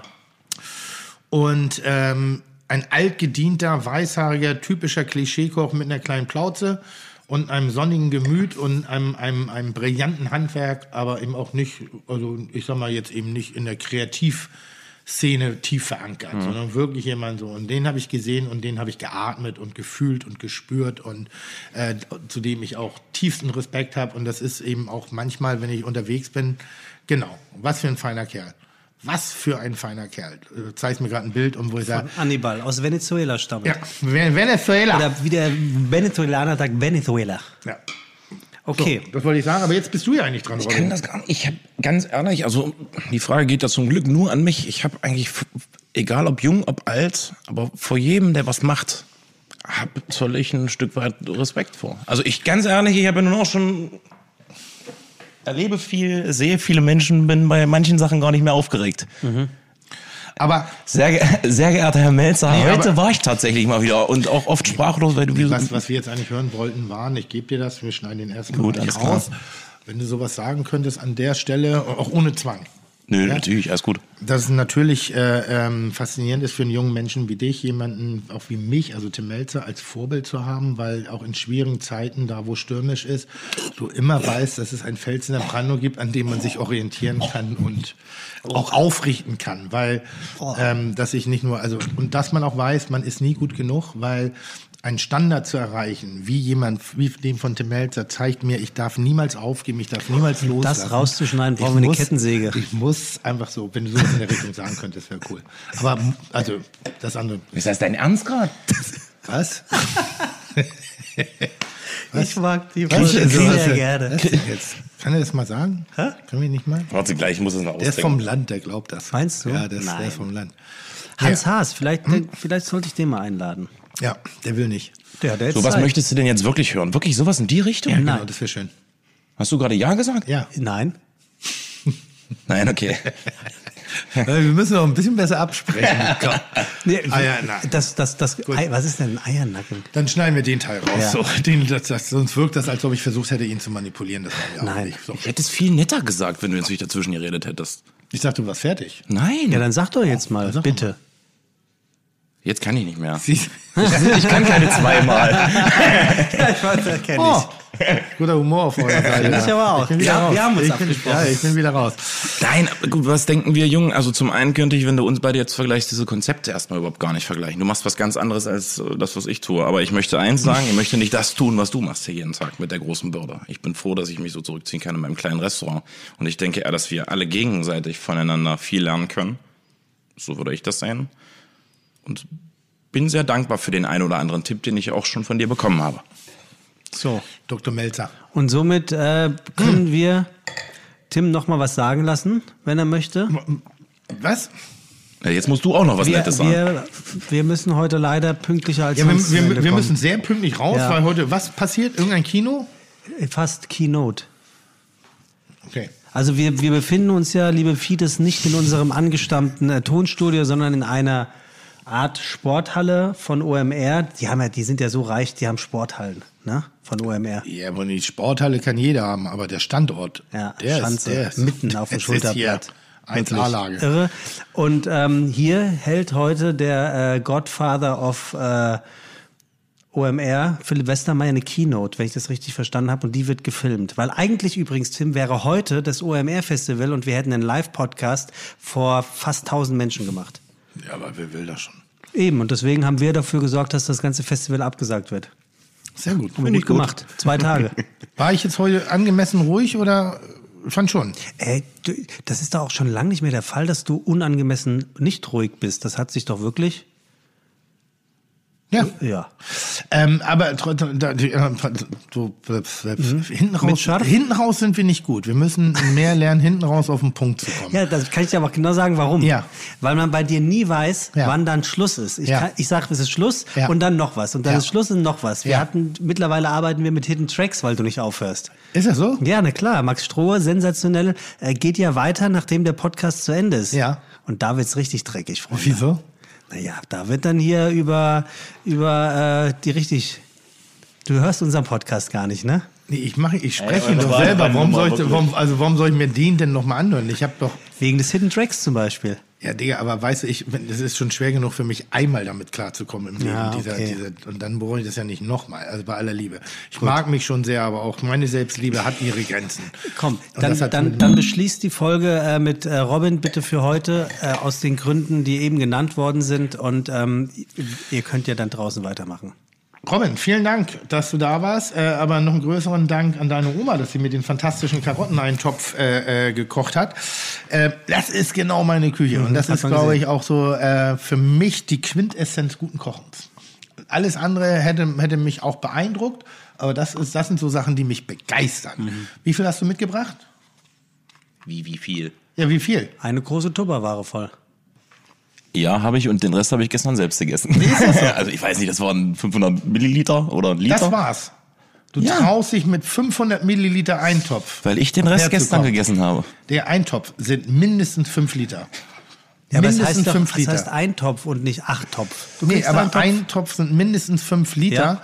Und äh, nur weil du dir davon die Hälfte selber gesichert hast, irgendwie geht nur die schön Rechnung oben auf. das rund und die ganzen ich, Klößchen er- ich, er- rausgesucht. ich erwarte dich wieder, ich erwarte dich wieder äh, mit den restlichen zweieinhalb Litern, die du mir hier auf War eure, Folge, asozialste Art und Weise unterschlagen war hast. eure Folge schon Ready to Beef? Ist sie schon ausgestrahlt worden, wo du warst, Nee, Robin? die kommt nächste Woche. Gegen wen hast du nochmal gekocht? Ach, gegen Janek Stockhausen verloren. Ah, Das war eine Katastrophe. Oh, Janik war ein guter. Das, äh? Janik ist ein guter. Hat er nicht auch einen Stern gekriegt? Ja, hat er. Hat er, ne? Zusammen mit mir. Auch zu Recht an der Stelle. Ja, muss man echt sagen. Janik, Jan- Janik ist ein guter. Das waren aber hier so zwei hübsche Köche, weißt du? Die da, so zwei Junge, die da. Und das war das, der Kampf der Hundewelt. Tschüss, bis bald, liebe Fites. Chuck, Digga, Props, Digga, ihr habt meinen Respekt. Ihr macht Digga, Mucke, Schicke, Mucke, oh, wie gut das schmeckt. Dieser Podcast wird produziert von Podstars bei OMR.